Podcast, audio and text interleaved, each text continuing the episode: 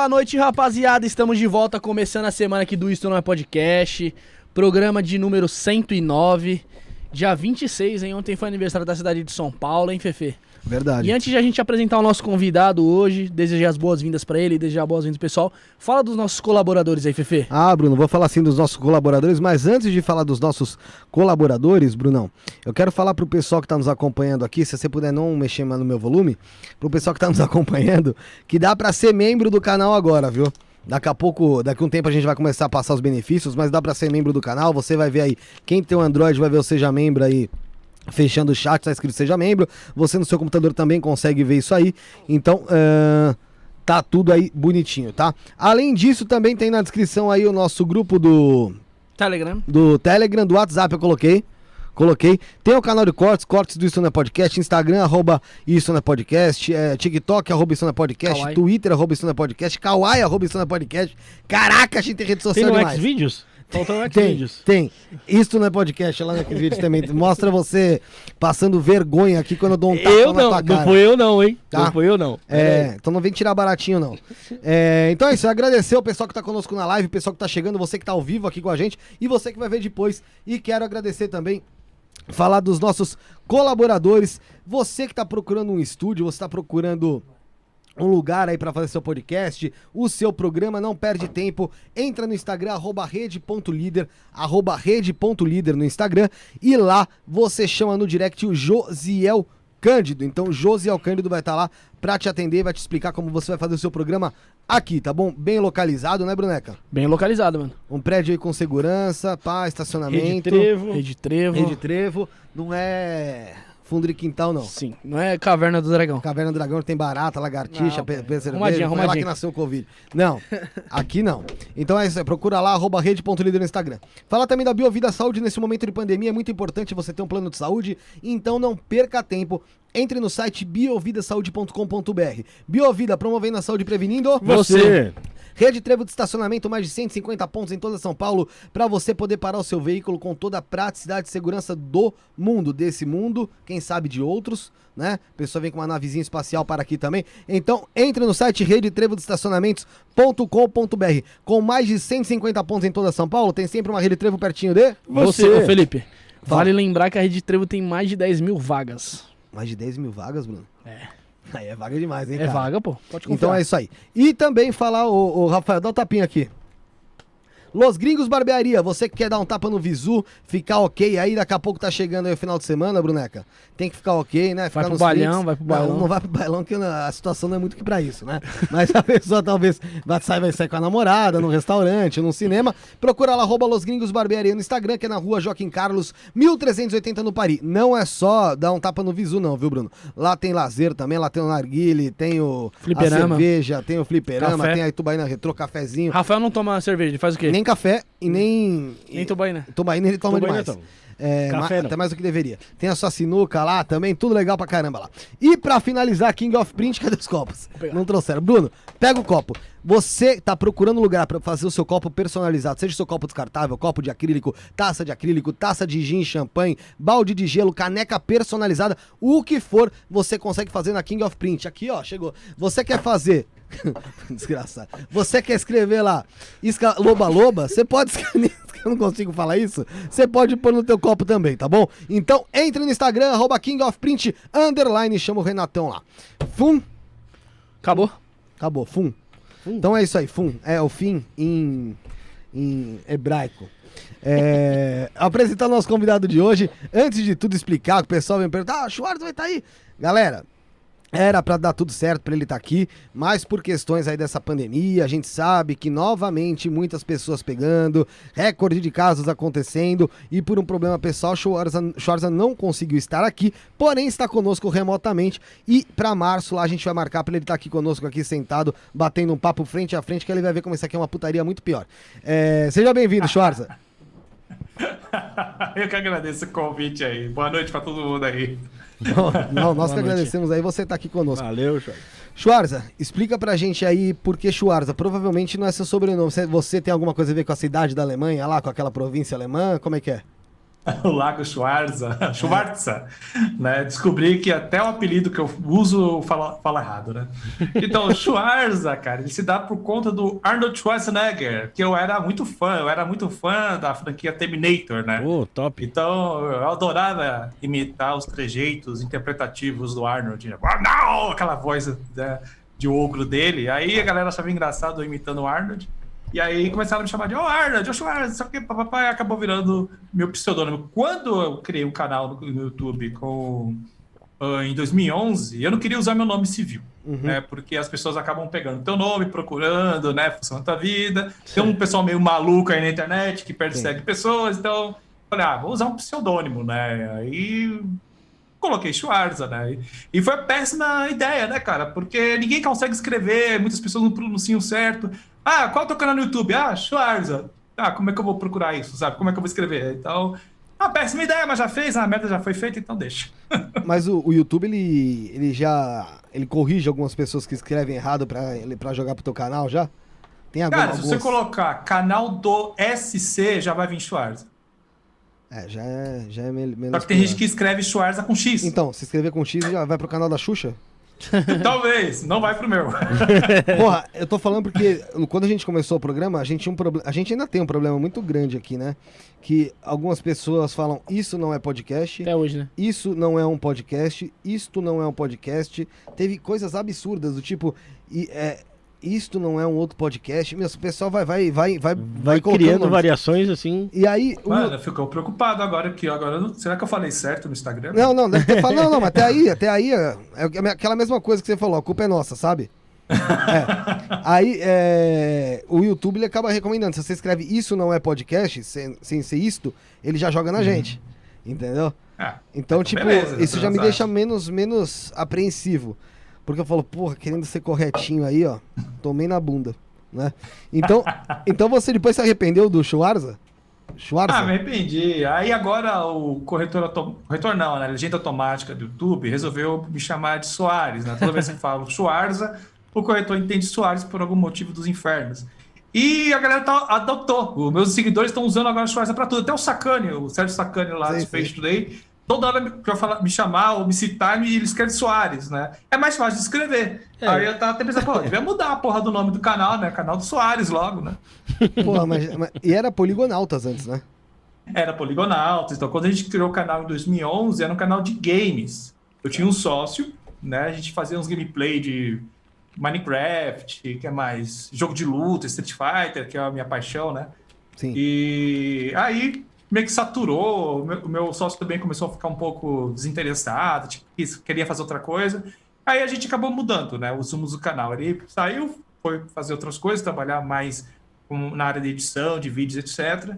E aí eu tive a oportunidade de mudar o foco, né? De inserir ciência, porque é uma coisa que eu sempre consumi, sempre assisti lançamento de ônibus espacial na época, né? É, assistia Cosmos, eu adorava Discovery Channel, então eu falei, pô, vou falar desses assuntos que eu acho interessante, né? E o legal é que também eu aprendo muito fazendo conteúdo assim. Aí apostei isso em 2014, fazendo um vídeo sobre o Sol, deu um feedback legal, aí continuei fazendo, né? Aí me aprimorei, fui fazer alguns cursos. É, agora sou associado a. a... Oxe, qual é o nome dos caras, mano? Esqueci aqui, é. A SAB, Sociedade Astronômica Brasileira. Pô, então legal. eles me cederam um astrônomo que me ajuda a escrever os roteiros. Hoje também trabalho com uma arqueóloga, trabalho com o pessoal de biologia que me ajuda a fazer esses roteiros, né? Pô, legal. Como... É, para ter. Porque às vezes você vai procurar uma matéria na internet, ou é mal traduzida, ou o artigo tá cheio de erro, ou sabe, aí às vezes você tem alguém da academia para te orientar, né, uma, numa área que às vezes você não conhece muito bem, aí o vídeo. Não, não tô falando que é infalível, porque, pô, eu conheço muita gente muito boa que às vezes acaba cometendo erro porque a gente é humano. Mas é que tem muito assunto chances... que é muito específico, né, Schwarza? Exato. Tem... A, a, própria astronomia tem vários segmentos. É, entendeu? então. E, pra, pra você dar... acertar tudo assim é meio difícil, né? Não, vou dar um exemplo é, o, o Ramakrishna Teixeira, que é o astrônomo que me ajuda com a maioria dos vídeos, ele trabalha so, com movimentação de astros. Ele trabalha sobre é, para entender como é que os astros se movem. Essa é a especialidade dele. Então, às vezes eu, falo, eu trago um, um roteiro, um artigo sobre buracos negros, por exemplo, e às vezes ele até me pede para procurar outro especialista, porque não é muita área dele. Então, eu acabo mandando para outro astrônomo que manja de buraco negro, que é a especialidade dele. Então, tem muito isso. Tem gente que trabalha com evolução galáctica, tem gente que trabalha com supernovas. Então, dentro da astronomia, ela é toda multifacetada, tem muito, vários segmentos. Então, é bem complicado. Às vezes, você, o erro acaba passando, mas a gente vai lá, se retrata, coloca lá um, um texto abaixo do vídeo. Gente, ó, no minuto tal, cometi uma errata aqui e tal, porque faz parte do trabalho. Mas a uhum. gente tenta trabalhar com especialistas, com a gente, para evitar que isso aconteça. Entendi. Antes da gente continuar, Brunão, como é que faz pro pessoal mandar mensagem? Quem tá aqui assistindo agora, quem tá assistindo depois, no off, depois que foi gravado, como é que faz? O pessoal pode mandar mensagem mesmo depois que acabou o programa? Deve. Não pode, deve mandar mensagem, ah. deve curtir, deve compartilhar. É e, meu, é muito fácil. Engajamento. Engajamento, isso. Exatamente. E é muito fácil você mandar mensagem aqui no ao vivo, meu. Basta você se inscrever no canal, não custa nada se inscrever, deixar um like, se inscreve, você consegue mandar sua mensagem, a gente lê aqui, a gente lê superchat, a gente lê tudo quanto é tipo de mensagem, lê mensagem normal, sem ser superchat. Então, pessoal, vai entrando aí, já se inscreve, deixa o like compartilha e mande sua pergunta aqui pra gente que a gente vai ler, correto, Fefe? Correto, é isso mesmo, Brunão. E vale lembrar novamente que no, na descrição tem aí o grupo Todas. do Instagram, uh, desculpa, o, o, grupo do WhatsApp, o grupo do Telegram também, o pessoal quiser entrar, bater um papo e mandar a pergunta por lá. Antes da gente fazer a nossa pergunta, só para provar, como a gente lê mesmo qualquer pergunta que tá aqui no chat, depende, lógico, a pergunta tem que ser interessante, não vem me mandar... Sim é, porque, porque Schwarza, né? É. Isso aí eu já fiz a questão de fazer essa merda. É, a Luana Diário mandou aqui, ó. É, Schwarza, eu te acompanho desde quando o canal se chamava Poligonautas. Que saudade. A Virgínia Vick, que é nossa membra, que a gente abriu o canal de membros no último programa, Tá aqui mandando um alô também. O Eu Gustavo aí também. Só lembrar, Lê Menezes, que o Pix tá errado, tá? Não é, isso não é podcast, não. É isto, não é podcast. é, o João Filho. É, o João Filho falou aqui, ó. João, uma pergunta. Na sua visão, em quanto tempo a raça humana levará para se autodestruir? É uma pergunta que a gente levar lá pra frente, mas só pra gente dar o exemplo aqui de como a gente tá lendo todo mundo. Quanto tempo, Schwarza? Ah, cara, é muito relativo porque a, a, o ser humano já fez tanta guerra e ele sabe como guerras são destrutivas. Então, eles tentam ao máximo evitar elas. Né? Sempre tentam fazer políticas para evitar grandes guerras. Mas tem países que são uma incógnita, né? Coreia do Norte, Rússia, eles não ligam muito para tratados internacionais. Mas eu acredito que a gente dura mais uns 100 anos aí. Pô, 100 anos você tá sendo bem pessimista, na minha opinião. Ah, eu, cara, porque, tipo, a gente tá dando passos largos na, a, na conquista de novos tipos de energia, energia muito mais Sim. abundantes. E a gente sempre pensa primeiro as coisas positivas que vai trazer. Mas sempre quando a gente faz uma descoberta nova, o pessoal sempre dá um jeito de usar isso para criar uma arma, né? Quando a gente dividiu o átomo em dois, a gente, pô, pensou na na energia que poderia ser criada a partir disso, mas também pensar em bombas. Uhum. Então, sempre quando a gente tem uma nova descoberta, tem é, reator de fusão nuclear sendo desenvolvido, essas coisas todas, é óbvio que algum, alguém vai pensar em fazer isso de arma, né? Então, eu tenho, essas preocupações, né? Mas a Segunda Guerra Mundial trouxe um prejuízo tão grande para as nações que os países entraram em um consenso de que não vale a pena, sabe? Então, eles têm guerrinha aqui, guerrinha ali, mas uma guerra mundial sabe, que envolva todos os países naquela proporção, eu acho difícil acontecer por conta de que o país ficou, o planeta, na verdade, ficou quebrado. Né? Então, eu acho difícil acontecer. Só se, como eu falei, tem países que são imprevisíveis. É. Né? Tem a Rússia aí que está invadindo aí a, a Ucrânia, né? A, a Crimeia. A Crimeia não, já invadiram a Crimeia. Né? Na verdade, eles querem invadir a, a Ucrânia agora Ucrânia. de vez. E tem a Coreia do Norte todo dia faz uma ameaça nova, né? Então a gente não sabe, né? Mas eu acredito que pelo menos nos próximos 100 anos aí a gente dura. Dá uma, dá uma de Dilma aqui. Nem sempre quem ganha vai, vai, vai só ganhar, vai perder também, né? Então numa, numa guerra. Porque quem ganha também perde, mas também é que ganha. Tem coisa que é impressionante. Ô, Schwarzer, como é, como é que surgiu a ideia de fazer um canal, cara? Cara, eu caí de paraquedas no YouTube, porque até hoje eu não consumo. Sério mesmo? Você não sou- consome YouTube? Eu não consumo YouTube, cara. Tipo, o meu antigo sócio do Poligonautas, que era o cara que manjava, que conhecia os youtubers. Eu não conhecia nenhum youtuber, cara, na época. Caralho. Ele que me falou que existia um PC Siqueira, um Cauê Moura e tal. Então eu sempre fui muito alheio. Na época eu trabalhava com quadrinhos. E eu não consumia muito, né, conteúdo de internet. Entendi. Eu era, eu tinha 30 anos e era velho já. E aí eu fui inserido nessa, nessa, nessa mídia, né? Porque ele queria fazer um canal em dupla. Então ele era o cara que era mais técnico, que falava das coisas técnicas dos jogos, e eu fazia, ficava fazendo piada aleatória. Entendeu? Aí É. com o tempo fui, né, aprendendo a trabalhar com isso, mas foi uma coisa que meio que de paraquedas. Nunca, não foi um plano, tipo, ah, tem um plano de ser youtuber. Uhum. Não, foi eu trabalhava numa outra área, aí o cara me convidou, aqui estou. Você trabalhava, você era quadrinista?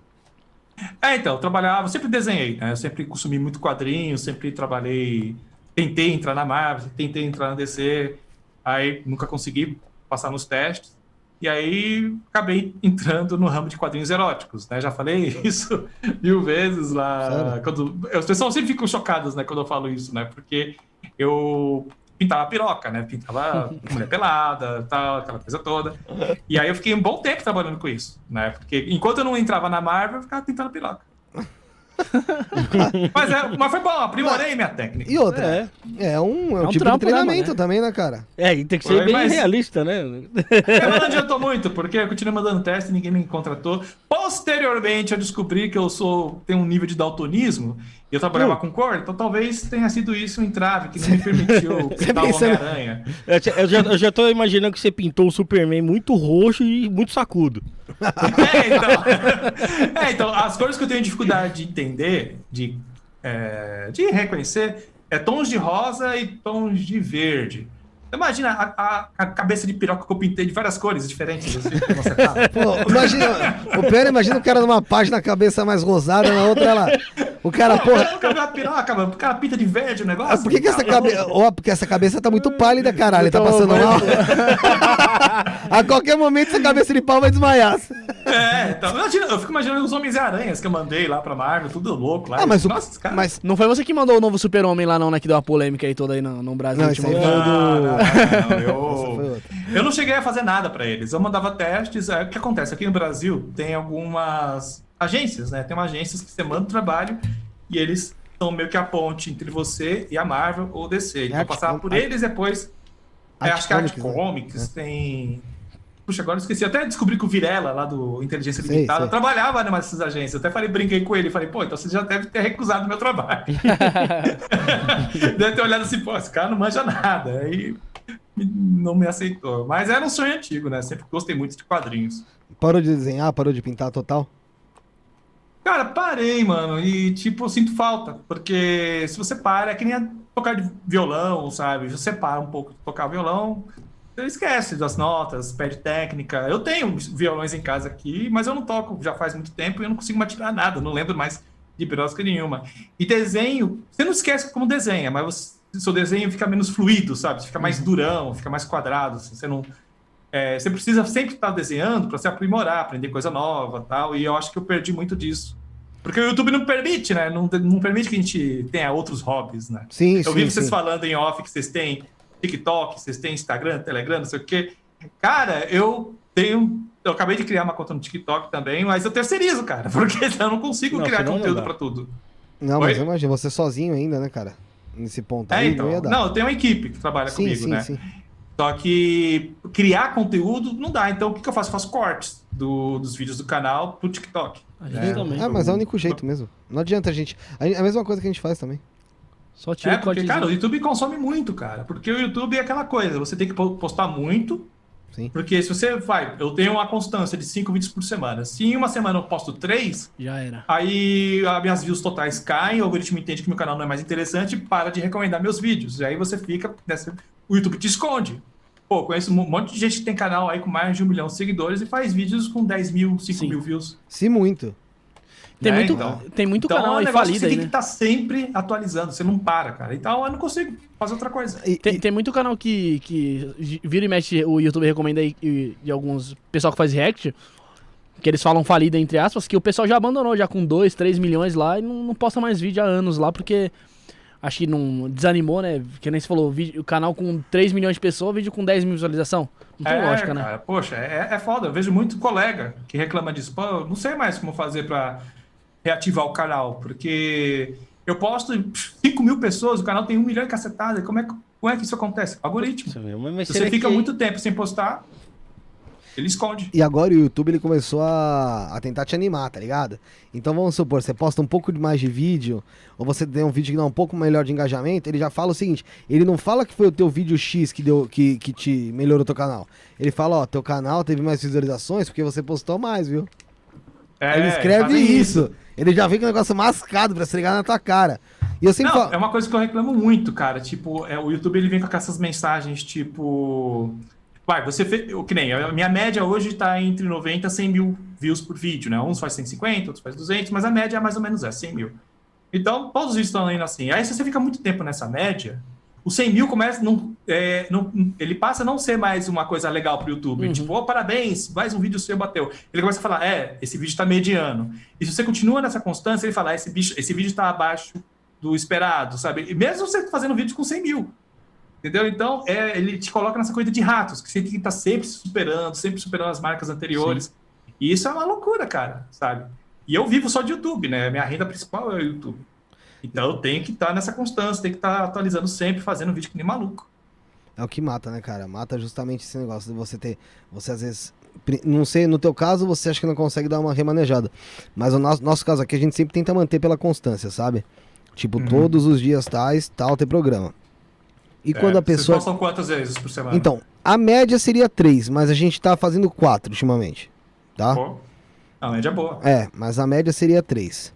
É, mas como assim? A gente tá pegando sábado e tá fazendo sábado um às três horas da tarde e outro às sete e meia. Sabe? Então tá fazendo É, dois, cara. dois no sábado. Só que ah, o YouTube, ele tá, acho que ele tem como ideia que a gente faz três, no- pelo menos no- na semana. Então o que acontece? É por isso que no sábado às vezes a gente faz dois. Eu não sei qual que- como é que vai ser na outra semana, se alguém vai desmarcar. Porque a gente depende muito do convidado, né? É, tem isso, né, cara? Que nem no meu caso, eu dependo de mim mesmo, né? De procurar notícia e noticiar as pessoas. Uhum. Aí o que eu faço?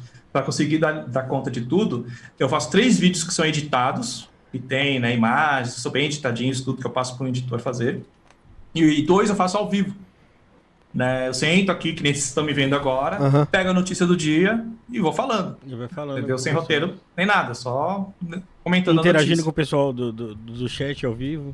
Não, eu gravo ao vivo. Ah, você grava É, ao eu, vivo. eu ligo a câmera, gravo, porque às vezes eu não consigo gravar no horário que eu geralmente posto. Uhum. Então, eu gravo ao vivo e sem corte, sem nada, diretão. Um take Tal, só. Um take só. E aí vai embora. Isso me ajuda a manter né, o ritmo do canal.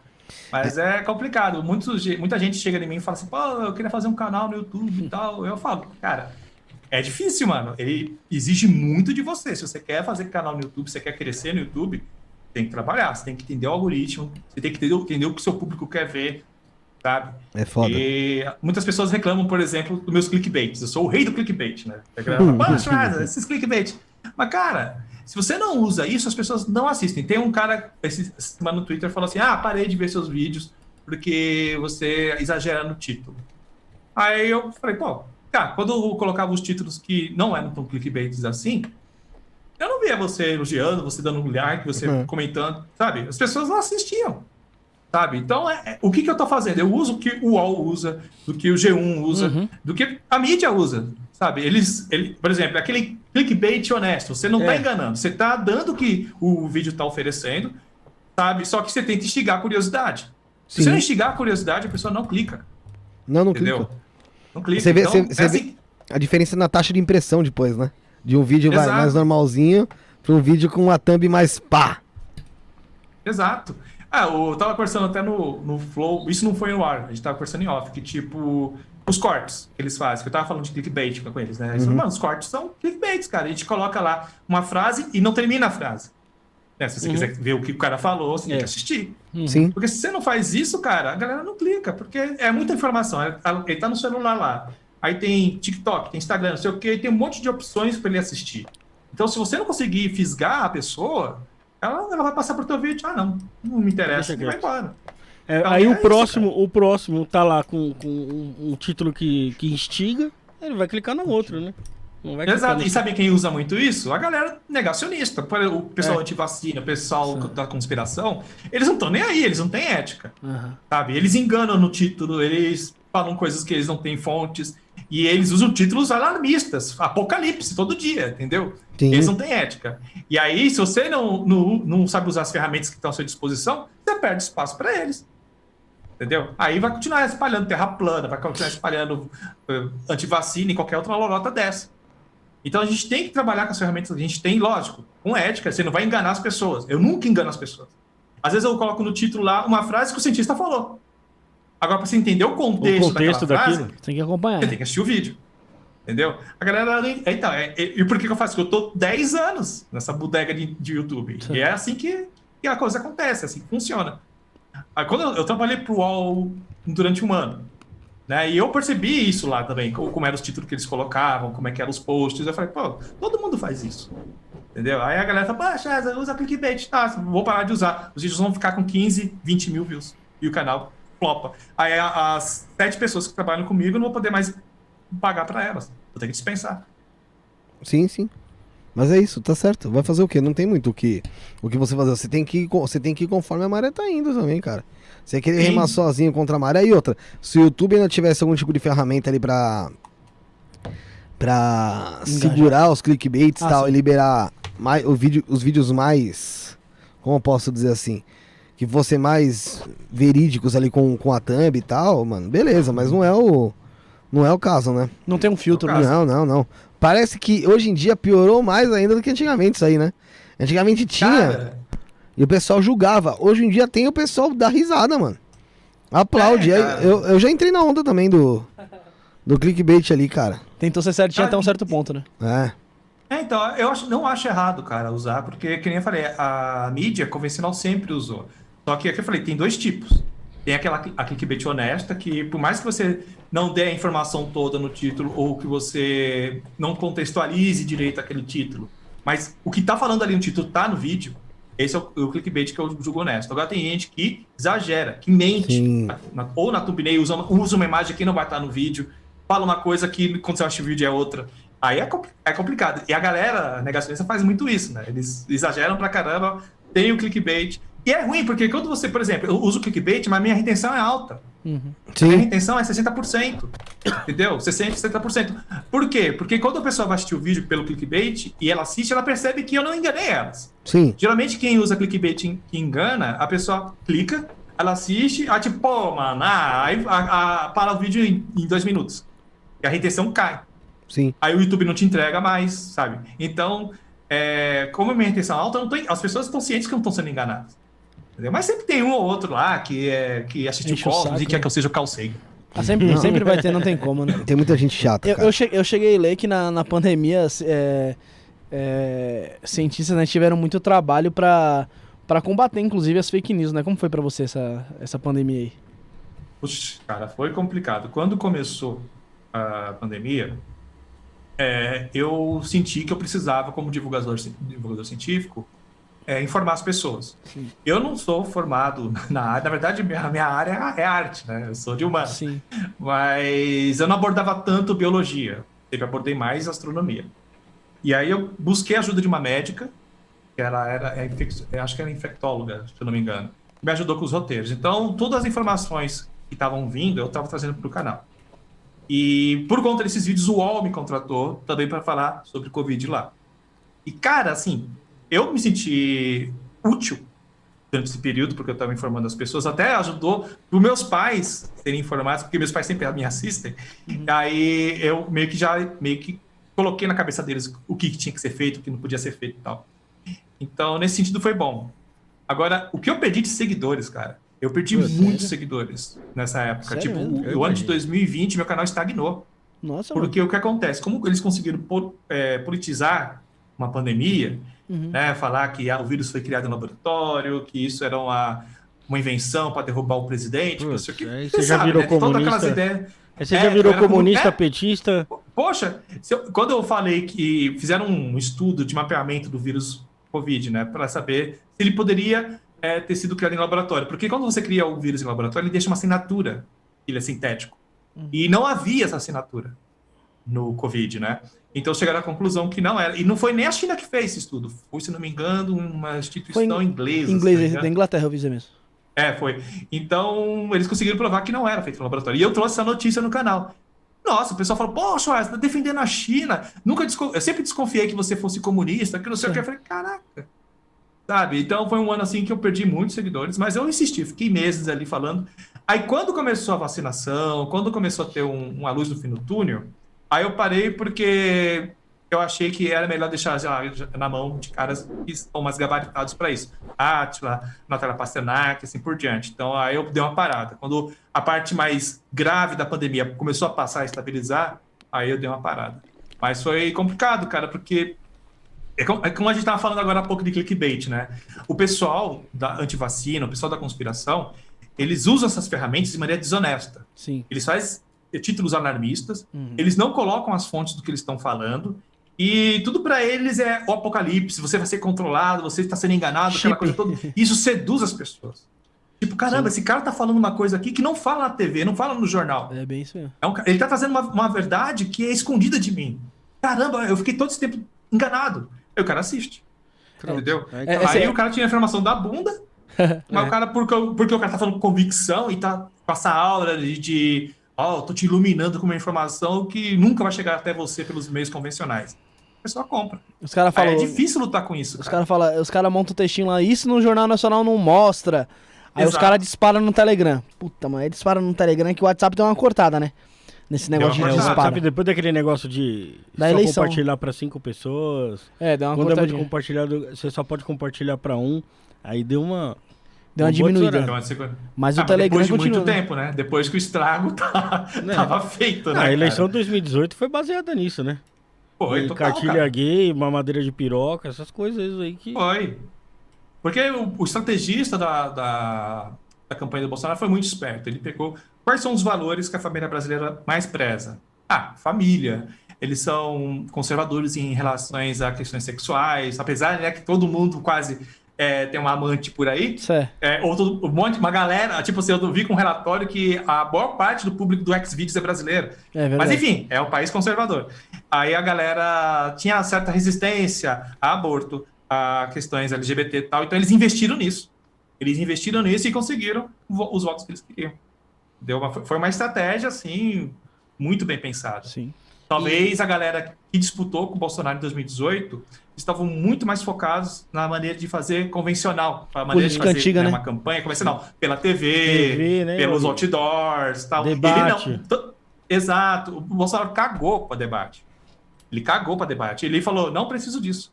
Ele- e ele tinha o quê? Um minuto de Uhum. fala da propaganda política. Como que esse cara ganhou? É incrível. Apostou na internet, cara. Redes a internet, sociais, É. a, a mídia antiga, né, a TV, a mídia tradicional, ela, ela subestima muito o poder da internet. Sim. Entendeu? O cara ganhou pelas redes sociais. Não, e ele, e ele começou a campanha muito antes. Quatro anos antes ele já tava lá na Luciana Sim. Jimenez e tal. Já tava investindo Pô, cara, eu pego o vídeo meu de 2013 e tinha comentário Bolsonaro 2018. nisso. Era um meme, era um meme, era um meme de Era um internet, meme, cara. Era um meme. Por quê? O cara era muito forte. Então, eu não tiro mérito do cara. O cara ele- a estratégia. Ele não, porque né, ele é bem assessorado. A pessoa que, o pessoal que tem em torno dele ali foi muito, foi muito inteligente. Se deixasse na mão dele sozinho, ia ser um desastre. Eu, pô, tem outro dia que ele tava dando uma live aí. Aí ele terminou, né? O que tinha que falar na live. E ele não percebeu que tava ainda ao vivo, né? Aí ele começou a falar assim: Ah, você tem aí uma caixa de sapato aí, pô, com dinheiro dentro, é, pô, o cara trouxe caixa de sapato com dinheiro. Sabe quanto custa um ministro do STF? Aí alguém falou pra ele, cara, tá ao vivo. Aí ele, pô, brincadeira aí, né? então, mas se esse cara tivesse sozinho, se ele não tivesse bem assessorado. Mas não ah, tem, é, não tem condição não, cara. não tem condição, cara. E, e você viu Mas aquele é lance que ele cortou os investimentos lá na, nas- na pesquisa, cara? Como é que você viu isso? Pô, ele está havendo, durante o governo dele, um desmonte da ciência. Em, em, em vários setores. Tipo, aí o pessoal até gosta de falar assim, ah, mas no governo Lula também não se investia muito, no governo Dilma também não se investia muito. O Brasil nunca investiu muito em ciência, essa é a verdade. Sim. Mas se você for ver o gráfico ano após ano, quando chega o governo Bolsonaro, ele sobe. É, so- sobe não, cai, né? Na verdade. O investimento cai. Diversas bolsas foram cortadas. Colegas meus que tinham bolsas praticamente certas, né, para eles pegarem, foram cortadas, sabe? Tá tendo realmente uma diminuição do investimento em educação e, é, e tecnologia também. Pô, que Sabe? puta Então o Brasil decepção. está estagnado. Oi? Puta decepção no Marcos Pontes, né? Poxa vida, cara. Quando ele foi trazido como ministro, eu, eu conheci o Marcos Pontes. né? Eu entrevistei ele, eu fiquei com a perna tremendo, cara. Porque Pô. eu era fã do cara. Em 2006, eu acompanhei o lançamento dele inteiro. Eu fiquei a, a madrugada assistindo né, na internet o lançamento dele para a Estação Espacial Internacional. Eu era fã do cara. Entrevistei e tudo. Aí, eu, quando eu fiquei sabendo que ele ia para o governo Bolsonaro, assim, quando a gente via os outros ministros, a gente falava, puxa vida, mano, caramba, que show de horror. Mas tinha o Marcos Pontes, falei, pô, É. o cara conhece ciência, o cara já foi astronauta, ele tem uma, uma forte ligação com instituições científicas e tal, então ele sabe do que precisa, ele sabe onde tem carência e tal. Aí foi o que foi, cara. Ele entrou lá, aí teve o primeiro, minha primeira, eu fiz um vídeo na época, falando, gente, ó, pra vocês não falarem que eu sempre critico o governo, pô, que legal que colocaram o Marcos Pontes, eu coloquei, eu fiz, eu postei no YouTube. Aí beleza. Aí teve aquele lance do INPE. E tipo, o INPE é aquela instituição que ela tem satélites Uhum. que fotografam, né, as queimadas, como que tá, É. tem- tá, tá evoluindo as queimadas na Amazônia. E ela fez um levantamento muito negativo. Muito negativo mesmo. É, era 2019. Fez um levantamento bem preocupante, né? Nossa, foi uma, um nível de queimada que não se via há muito tempo. Aí repercutiu na mídia, as pessoas começaram a cobrar o governo. Aí o governo não aceitou os dados. Não, não aceito esses dados. Isso aí é forjado, isso aí é. Estão querendo me derrubar aí, isso aí é invenção. Eu, quem, quem é que cuida desses satélites aí? Tal. Aí eu marquei o Marcos Pontes, uma galera da divulgação científica marcou o Marcos Pontes e ele ficou silenciado.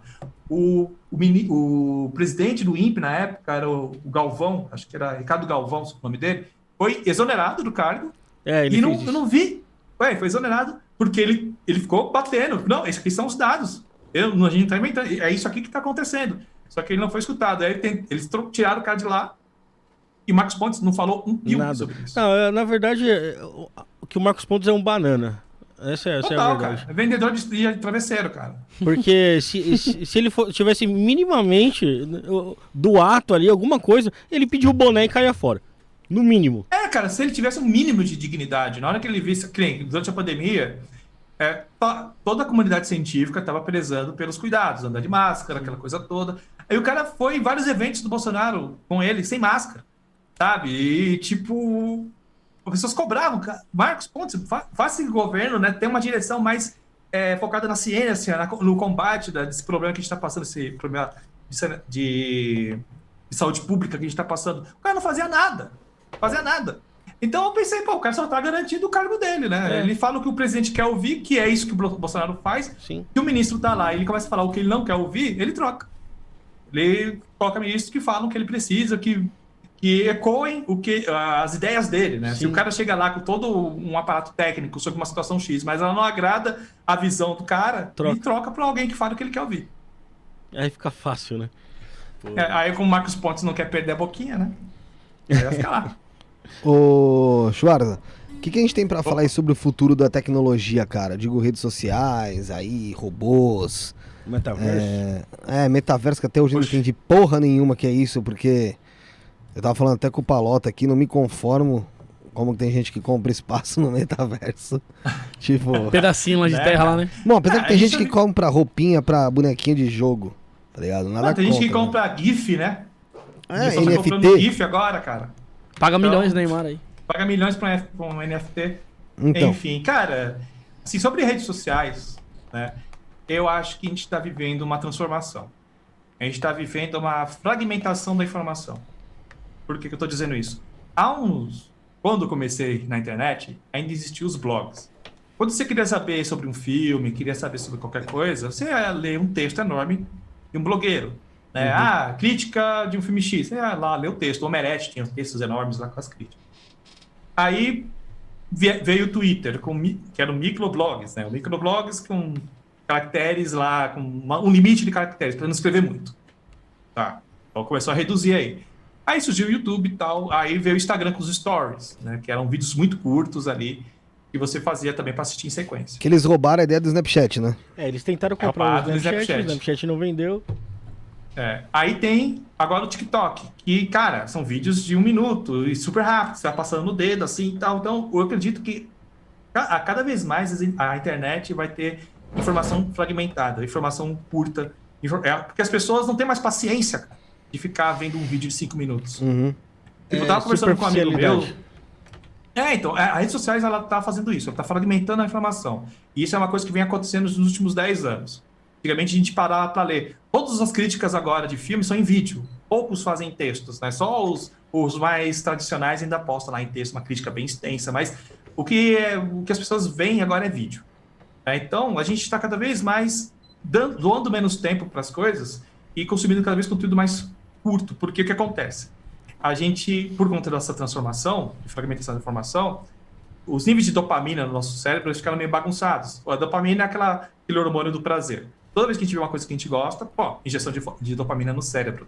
Como a gente está vendo coisas cada vez mais curtas, nosso, o nosso cérebro está acostumando a ter doses com intervalos menores. Então, hoje em dia, ninguém consegue ver um filme sem mexer no celular. Não consegue ler um livro por mais de 10 minutos sem Sim. ver o que está acontecendo no Twitter É verdade. sabe? Porque a gente está nesse nível de ansiedade e está sendo gerado pelas redes sociais. Então, eu não sei o que vem depois do TikTok, cara. Sabe? Eu vi vídeos que viralizam no TikTok que não tem texto, que não tem gente falando, e é só caras e bocas. É, é mina lá fazendo, mexendo na sobrancelha, fazendo uma caretinha, um milhão de views, e é isso. É impressionante. É impressionante. Então, eu acho que eu, depois do TikTok, eu não sei, cara. A gente vai fazer o quê? porque, assim, tem- fragmentar mais que isso. Eu sei que você é um cara que, cara, divulga ciência e tal. É, mas existem teorias e teorias por aí que dizem que isso aí é meio que batido, né? Que é pra ser assim mesmo, pro ser humano cada vez mais se tornar menos pensante, né, cara? Então foi o que você falou, tem vídeos aí da pessoa mexendo a sobrancelha e tal. Foi exatamente assim, eu já vi, você vê lá com um milhão, dois milhões, três milhões de views, cara. Aí você vê, você, aí você faz um puta de um vídeo, todo pô, planejado, vai no TikTok, cabe até três minutos. Com três minutos ali, edição, tal, tal, tal, tal, tal, tal, você vê você pegando, sei lá, 1.500 views. Tá ligado? Cara, e é, e é sedutor isso, cara, porque o TikTok, o que acontece? O TikTok ele tem uma jogada que as pessoas não perceberam. Por exemplo, eu tô com 4.500 seguidores lá. Comecei agora uma conta no TikTok, tô com Uhum. 4.500 seguidores. Aí tem vídeo meu com 70 mil views. Sim. Aí você pensa, como assim, cara? Um vídeo, um canal que tem 4.500 seguidores, um vídeo de 70 mil? Um amigo meu acabou de criar um canal e tem 32 seguidores, tem vídeo dele com mil views. Aí a pessoa que é frustrada pelo YouTube, porque o YouTube, como a gente estava conversando, é muito difícil de crescer, porque é uma plataforma saturada, você disputa com muitas pessoas, tem um algoritmo. Então, a pessoa, muitas pessoas ficam frustradas de crescer aqui. Aí vê o TikTok entregando desse jeito, você fala, caramba, é aqui que eu vou. Só que aí que tá. O que o TikTok te entrega não são views reais, Não. são impressões. São, Porque é, como, é porque como o TikTok não tem essa coisa de thumbnail, é, o vídeo já roda assim que você passa nele, já, ele já começa, né? Você já tá dando view. E às vezes você não tá interessado naquele vídeo. Tipo, ah, esse eu não quero ver, já arrasta pro outro. É, mas é, é porque você não, contabilizou. você não faz a busca de nada ali, né? É, Exato, vocês- é aleatório total. O cara vai lá no YouTube, ele digita lá, canal do Schwarza, vai ver aquele tipo de conteúdo.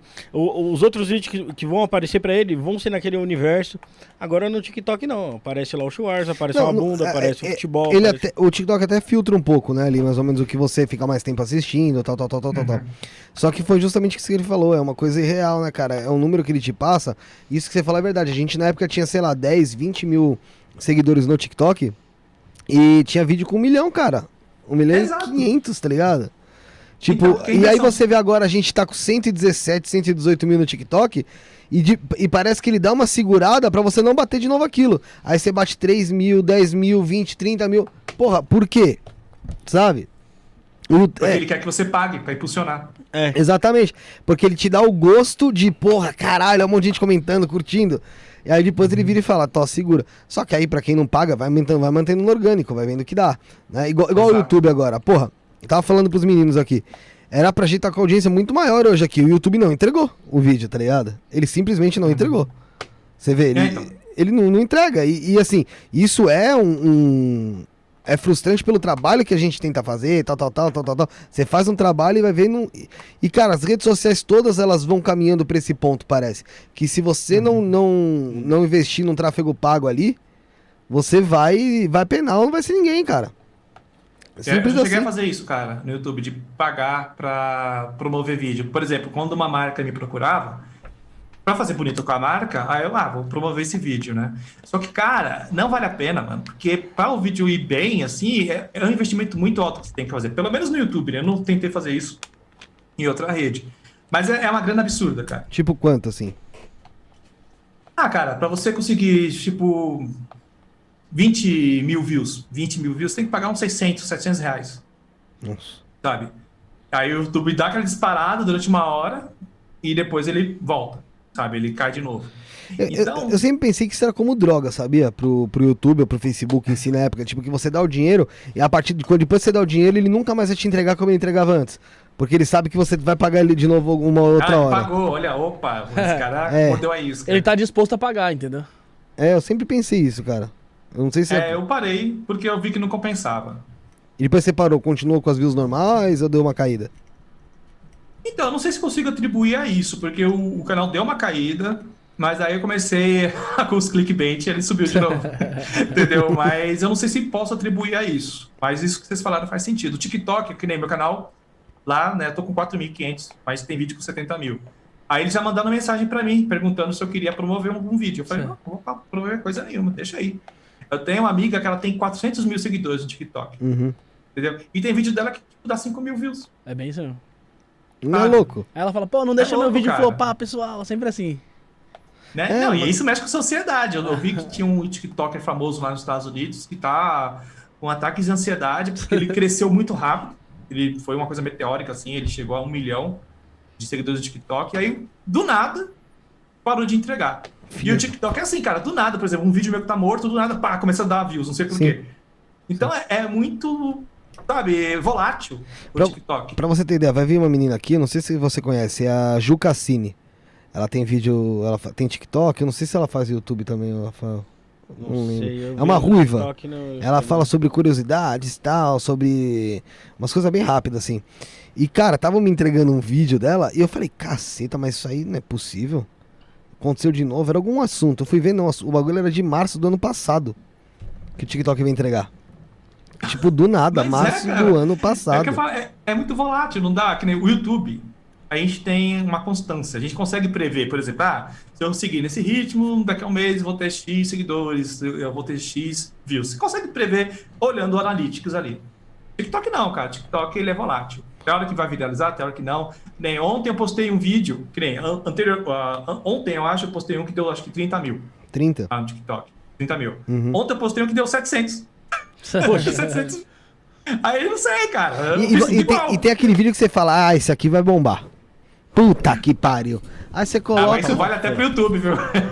Não, mas com o YouTube também acontece demais, você é louco, cara. Ainda mais com Nossa, os Uma vez o Cauê Moura falou, cara, é, é, o Cauê Moura ele quase não edita os vídeos, né? Ele falando ali, tem alguns cortes acabou.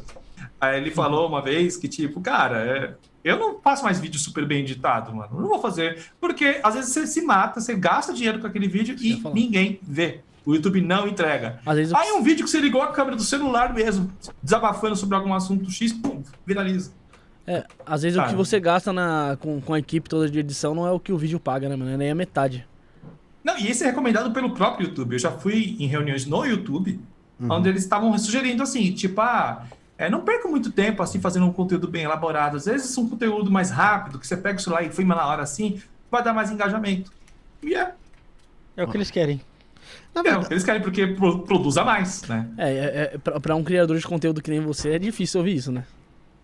Ah, cara, é chato, que nem, que nem, eu tô fazendo cortes pro TikTok, aí eu pego um vídeo que eu acho que tem, que nem, eu vou fazer, vou postar amanhã um sobre quem construiu as pirâmides do Egito, né? As pessoas ficam aquela dúvida, foi alienígena, foi isso aqui? Vai bombar, vai bombar. Aí, é, então, ele, é, eu pego os melhores lá do canal, os que bombaram, fazer uma versão, uma síntese deles no TikTok. Aí eu vou cortando informação. Tipo, mas tem tanta coisa legal, cara, que foi dita, eu tenho que cortar para o vídeo caber na métrica do TikTok. É tanta informação que as pessoas estão perdendo por, causa, por conta dessa política do TikTok de fazer vídeo curto. Isso mas, que é mas, mas, mas, pode dar uma dica, mano, principalmente no TikTok, hum. velho. vai fazer um vídeo que nem esse aí. É um assunto interessante. Quem construiu as pirâmides? Muita gente fala que foi alienígenas e não sei o quê. Velho, faz um videozinho de um minuto lá ou 30 segundos, só dando um get get ali, só enrolando o pessoal e coloca parte 1. Deixa o like pra parte 2. Que se o vídeo bombar, você vai ter conteúdo pra parte 2, mano.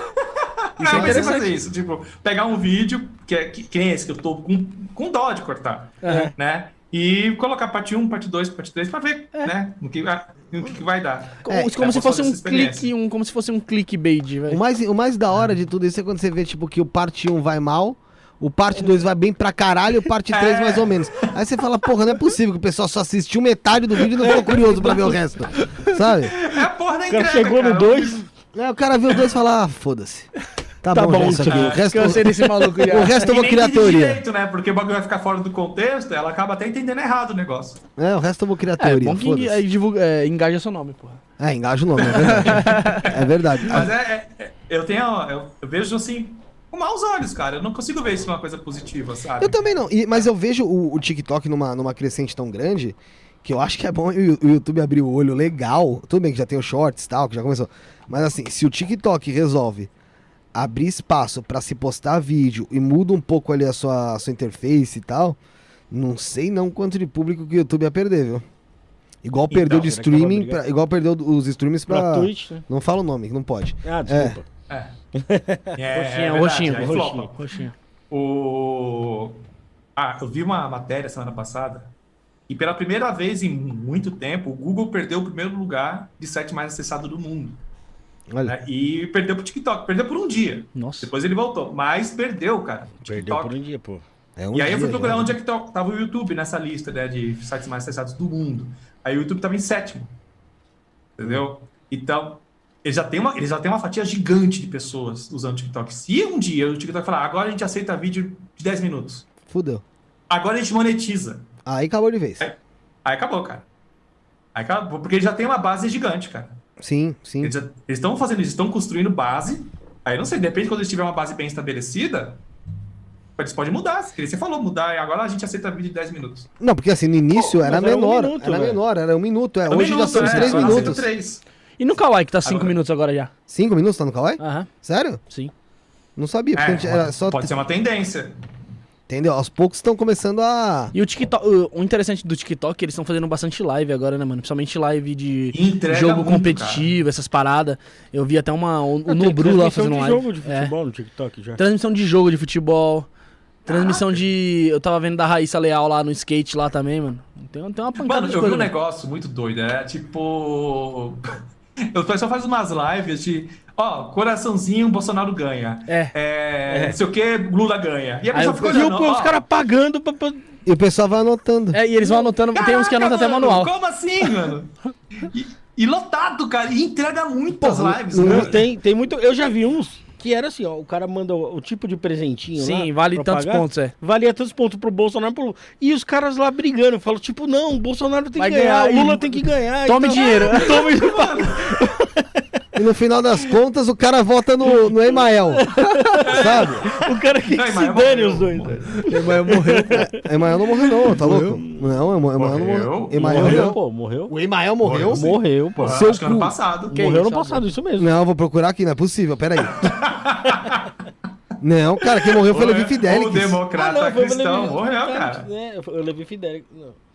Tá aqui, morreu porra nenhuma, gente, tá vivo. Foi o. Tá vivo? Tá. Pô, acabou. Ô, vocês acabei mataram matar Emael, cacete. Tamo adiantando a dele. É o Levi Fidelix, cara. É, o Levi Morreu. Fidelix Aerotrem, morreu. o Aerotrem morreu. Nossa, José Maria Emael. o Emael, cara. Não, Porra. Le- Levi Fidelix morreu 23 de abril de 2021. Ei, ei, ei, Ah, então dá pra Mael. matar, então- Era- Não dá pra matar de novo.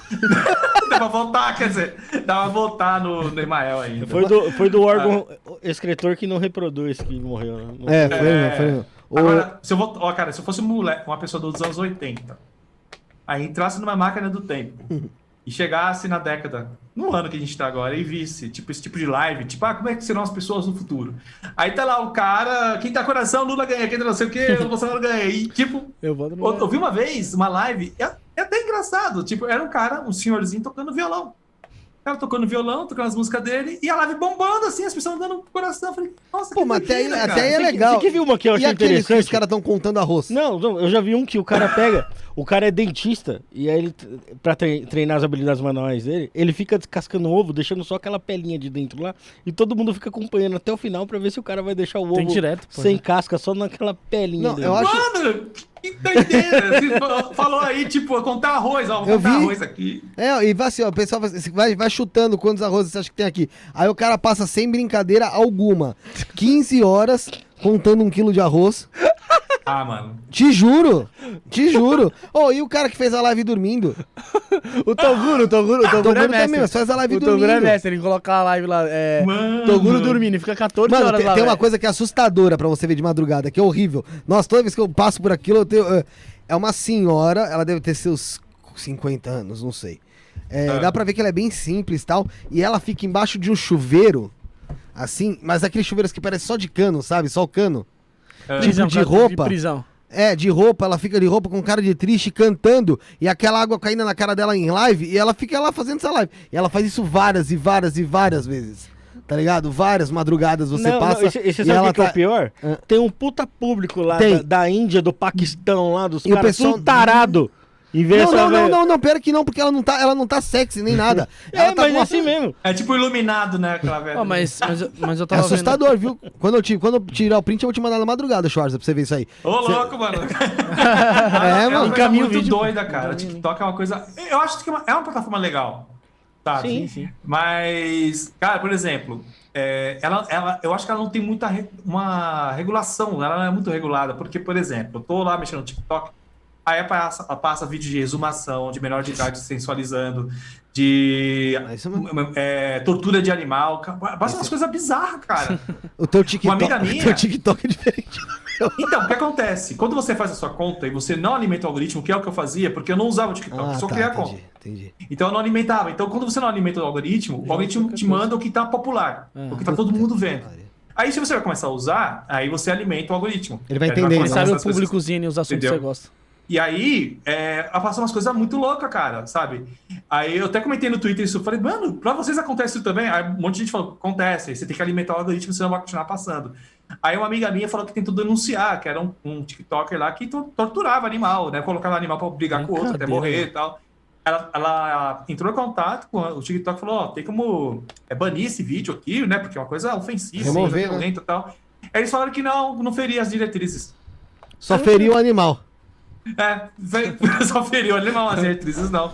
Eu falei, caraca, mano, então é complicado. E é cara. ridículo, né, cara? Porque assim, qualquer outra coisa. É, é engraçado, porque teve um, um vídeo que a gente colocou aqui do. Não lembro qual foi, não lembro se foi. Acho que foi do Yuri Bitcoin, né? Aham. Que a gente colocou aqui, fingindo que tava batendo boca. E aí ele chamou Tirou de arrombado. Tirou o som. né? E aí o TikTok foi banir o som. É. Do arrombado. Mas eu Isso eu chutar a cabeça do cachorro não tem problema. Não, mas acontece isso no YouTube direto, cara. Tipo, alguém que, por exemplo, eu tenho um vídeo, eu até desisti de tirar o bloqueio dele, que era um vídeo sobre o sinazismo de esquerda ou de direita. E eu tava explicando, Sobre o né? Desculpa. Eu peguei a opinião de historiador, tal, para tentar achar ali uma resposta para essa questão. Ah, sobre nazismo. Sobre nazismo. Ah, tá, Você tá, não tá. pode nem falar, cara. É. Aliás, a gente falou duas vezes aqui, mas passar duas vezes acho que pode. Passar uma terceira já entra no filtro aí. Mas enfim, eu falei sobre isso. E aí o YouTube baniu em todo mundo o meu vídeo. Nossa. Do- bloqueou no mundo inteiro. Entendeu? Aí eu entrei em contato com a gente de conta, falei, ó, eu falei aqui é um vídeo didático, não é um vídeo que eu não tô fazendo apologia a nada, tô ensinando aqui e tal. É, tem as fontes da descrição. Ela falou, não, eu entendo, o seu canal não faz essas coisas, eu vou tentar interceder. E ela conseguiu liberar meu canal, o vídeo em, em questão. Aí demorou uma semana, bloqueou de novo. Aí, pessoas falando de coisas anti-vacina, não sei o quê, não bloqueia. Tá de boa. Sabe, pô, tanta gente que ficou fazendo vídeo incitando violência naquela época do 7 de setembro, pedindo pra fechar o STF, um monte de coisa, incitando violência. YouTube não baniu.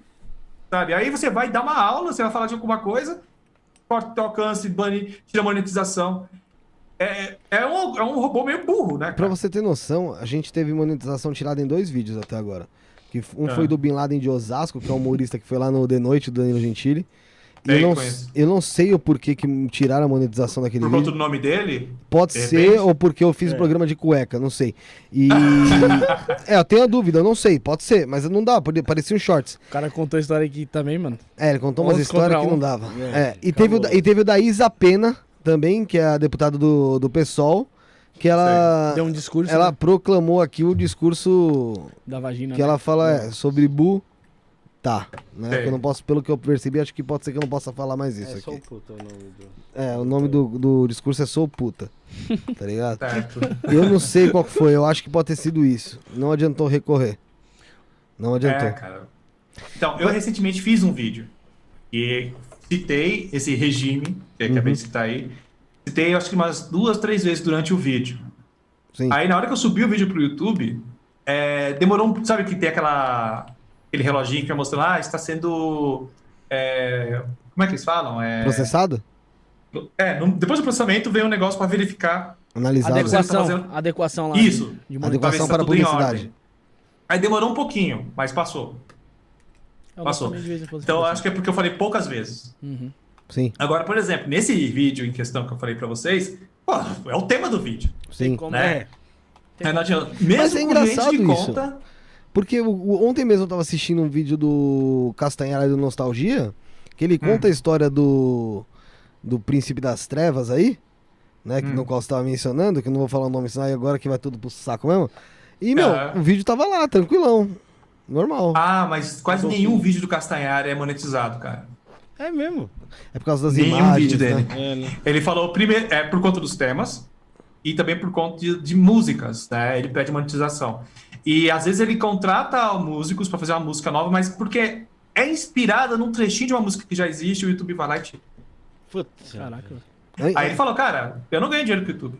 Ele falou que não ganha. Ele. Poucos vídeos dele tem monetização, a maioria ele, ele perde. Eu não duvido que não Por- ganhe mesmo. É, é porque Michael Jackson, beleza, dá pra fazer o vídeo e não perder, mas ele, ele falou, ele começou a falar de história muitas vezes, né? Sim. E História é complicado, cara. Porque Você vai falar. Que nem nas diretrizes do YouTube fala, você não pode falar de eventos que, onde morreram muitas pessoas. Né? Ou você tem que sinalizar que você falou disso, mas mesmo assim ele já corta um pouco o alcance. Mas ele fala que ele perde quase todos. Aí Uma vez ele tirou um print dos, dos vídeos dele e falou, tudo, ó, tudo sem monetização. Uma Que é porrada. Tem que ter, tem que ter, mano. Vou te falar. Vontade mesmo de fazer o ali pra bagulho. continuar, porque. É, que ele tem uns patrocínios legais. Lo- né? Então, lógico, lógico, tiver- tem uns ganhos, né? uns ganhos por fora. Mas, cara, mesmo Se assim, cara, você só faz um disso, é- trabalho todo, uma edição, porque a edição dele é muito boa, é, é tudo muito bem feito ali, cara, pra você, porra, ser, ser cortado, mano, é uma merda. Não, então, eu acho isso complicado do YouTube, cara. O YouTube ele dá vários vacilos. Primeiro esse, por exemplo, o canal do Castanhari tem 12 milhões, eu acho, de seguidores. Então é um canal relevante. É, sim. Sabe, não tem como alguém chegar e, ó, a gente vai olhar com mais atenção aqui. Não é querendo falar que o YouTube devia ser seletivo, não. Como esse canal tem muito alcance, então é importante a gente ver o que ele tá falando. Sim. Entendeu? Então, Muita gente quer aí pô. Né, então, agora, sabe, canais gr- grandes que já tem uma história é, longa no YouTube de, de ensinar, que são canais didáticos, ficar com essa coisa de depender do robô, pô, cara, eu acho muita sacanagem, cara. É, porque assim, o YouTube, Esse é um dos problemas do YouTube. Outro problema é essa galera que tá perdendo o canal. muita galera. Recentemente o Bla- o Blablalogia perdeu o canal. E é uma luta pra você recuperar, cara, porque o YouTube não tem uma ferramenta mais eficiente. Você não consegue recuperar falar canais. com os caras. É, Praticamente então, isso. primeiro que você não consegue, exatamente. Entendeu? Aí você tem, aí você tem que depender dos colegas. O pessoal do, do Probalogia só conseguiu recuperar o canal porque Pirula entrou na briga. Pô, o Pirula faz parte da Probalogia, né? Mas eu ajudei no Twitter, um monte de gente foi no Twitter e marcou o YouTube pra tentar interceder por eles. Aí eles responderam, aí eles foram atrás, entendeu? E conseguiram recuperar o canal. Mas caramba, cara, uma Poxa, plataforma desse tamanho tem essa fragilidade. Não aí, tem um suporte, né, cara? só tem um cara lá pra responder? É, e outra, É, cara. É o que você falou, uma máquina a- ali só avaliar fica muito complicado, né, cara? Foi o que você Exato, falou, pra cara. canais ali de- que, tem, que tem a didática como, como fonte principal, pelo menos o vídeo, né, como fonte principal didática ali, no caso tem que, pô, ter um uma pessoa ali pra avaliar e entender que não tá ninguém tomando partido pra lado nenhum, que tá falando sobre a história, sobre o que aconteceu, tá, tá mostrando fatos. Porque, meu, Exato. senão, senão que foi o que você falou, só de citar a palavra o pessoal já toma. É, É, é, é, pronto, aí pronto. Eu não, não vou abordar esse tema no canal que seria tão relevante é, falar, porque o YouTube simplesmente vai cortar o alcance e quem precisava ouvir não vai escutar. Às vezes, a- E- às vezes a é- pessoa nem na escola aprende isso aí, né, mano? Esse, essa é a É, porcaria de- da inteligência artificial, né? Daqui a pouco a gente vai falar É. disso, da inteligência artificial, que também não é tão porcaria assim. Fê, tem uma, tem, não, tem uma nesse lado aqui. é, horrível, né? Fala, Bruno. Tem uma pergunta interessante aqui, pessoal. Vamos ler todas as perguntas do site, tem bastante. Vai lá, pergunta lá no tira a chat. É, primeiramente, mandar um abraço aí pro Danilão, pessoal de Ferraz, meu primo. Abraço, Ferraz, Poá, todo mundo junto aí. O Danilo tem duas perguntas. A primeira é aqui, ó. Ele pergunta assim, ó. é, já que estamos no assunto, né? Como que ele vê o futuro do ensino público para adequar o trabalhador do futuro com toda essa revolução tecnico- tecnológica e das mídias sociais? Boa pergunta. Então, cara, a gente já está vendo um trabalho nesse sentido de as máquinas estarem cada vez mais tomando o emprego das pessoas. E alguns filósofos até pensam, né, filósofos, pessoas que trabalham com futurismo, né, tentando fazer previsões, que o, o mal da, de- da humanidade daqui a 20, 30 anos vai ser o tédio. Porque vai chegar uma hora que a inteligência artificial ela vai é, ocupar tantos, por exemplo, os, os serviços que não precisam de pessoas, serviços assim que não são braçais, por exemplo. Bom, acho que até os braçais, é porque tem robô Sim, montando é. carro. Então, as pessoas, vai ter um- uma grande preocupação em como entreter as pessoas. Porque elas não têm necessidade de trabalhar mais, sabe? Porque a máquina não está fazendo tudo. Ou vão surgir novos empregos, porque para manter essas máquinas funcionando precisa ter técnicos que sabem mexer, mexer neles. Mas vai ter uma mudança, assim. é O, o, o paradigma da- do trabalho vai mudar totalmente. E sobre educação, cara, a educação depende de governos. É uma coisa cíclica, né? Tem governos que investem mais, tem governos que investem menos. Sabe? Eu acho que esse governo em especial não investe tanto. Entendeu? Pode ser que no próximo tenha mais investimento. Então é uma coisa cíclica, né? Depende muito da, do- da visão que o governo tem do que, que ele acha que a educação é. Tem governo que pensa que a educação não é muito boa. Porque, ah, se você começar a desenvolver muito o senso crítico lá no aluno, ele não vai querer mais votar em mim. Ou ele, vai, ele não vai mais cair nas nossas lorotas. Então, É. vamos tentar inibir um pouco o senso crítico dele aí. E tem outros que pensam que não, ó, um país só vai para frente e temos uma educação boa e, e gerar bons profissionais, bons cientistas, que a gente criar, estabelecer aí uma base de, de pensadores que conseguem levar o país para um patamar maior. Então tem dois, duas óticas.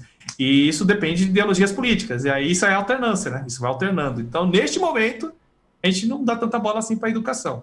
Quem sabe mais para frente. Mas a, a, a grande preocupação da humanidade, é, segundo aí alguns futurólogos, né, acho que esse é o nome, é que a gente será. Já assistiu aquele filme Auli, né? Que as pessoas ficam o dia inteiro sentadas enquanto os robôs fazem tudo, né? As pessoas ficam entediadas até, elas ficam gordas porque não fazem nada, né? não- nem andam porque as máquinas fazem tudo. Então, pessoas falam, cara, aquele filme fez uma previsão bem realista Sim. sabe? É, chega, ó, eu tava vendo uma inteligência artificial da China que ela conseguiu recriar a, a fisionomia da, da jornalista, a voz dela, né, e os trejeitos e tal. Criaram, fizeram um simulacro ali.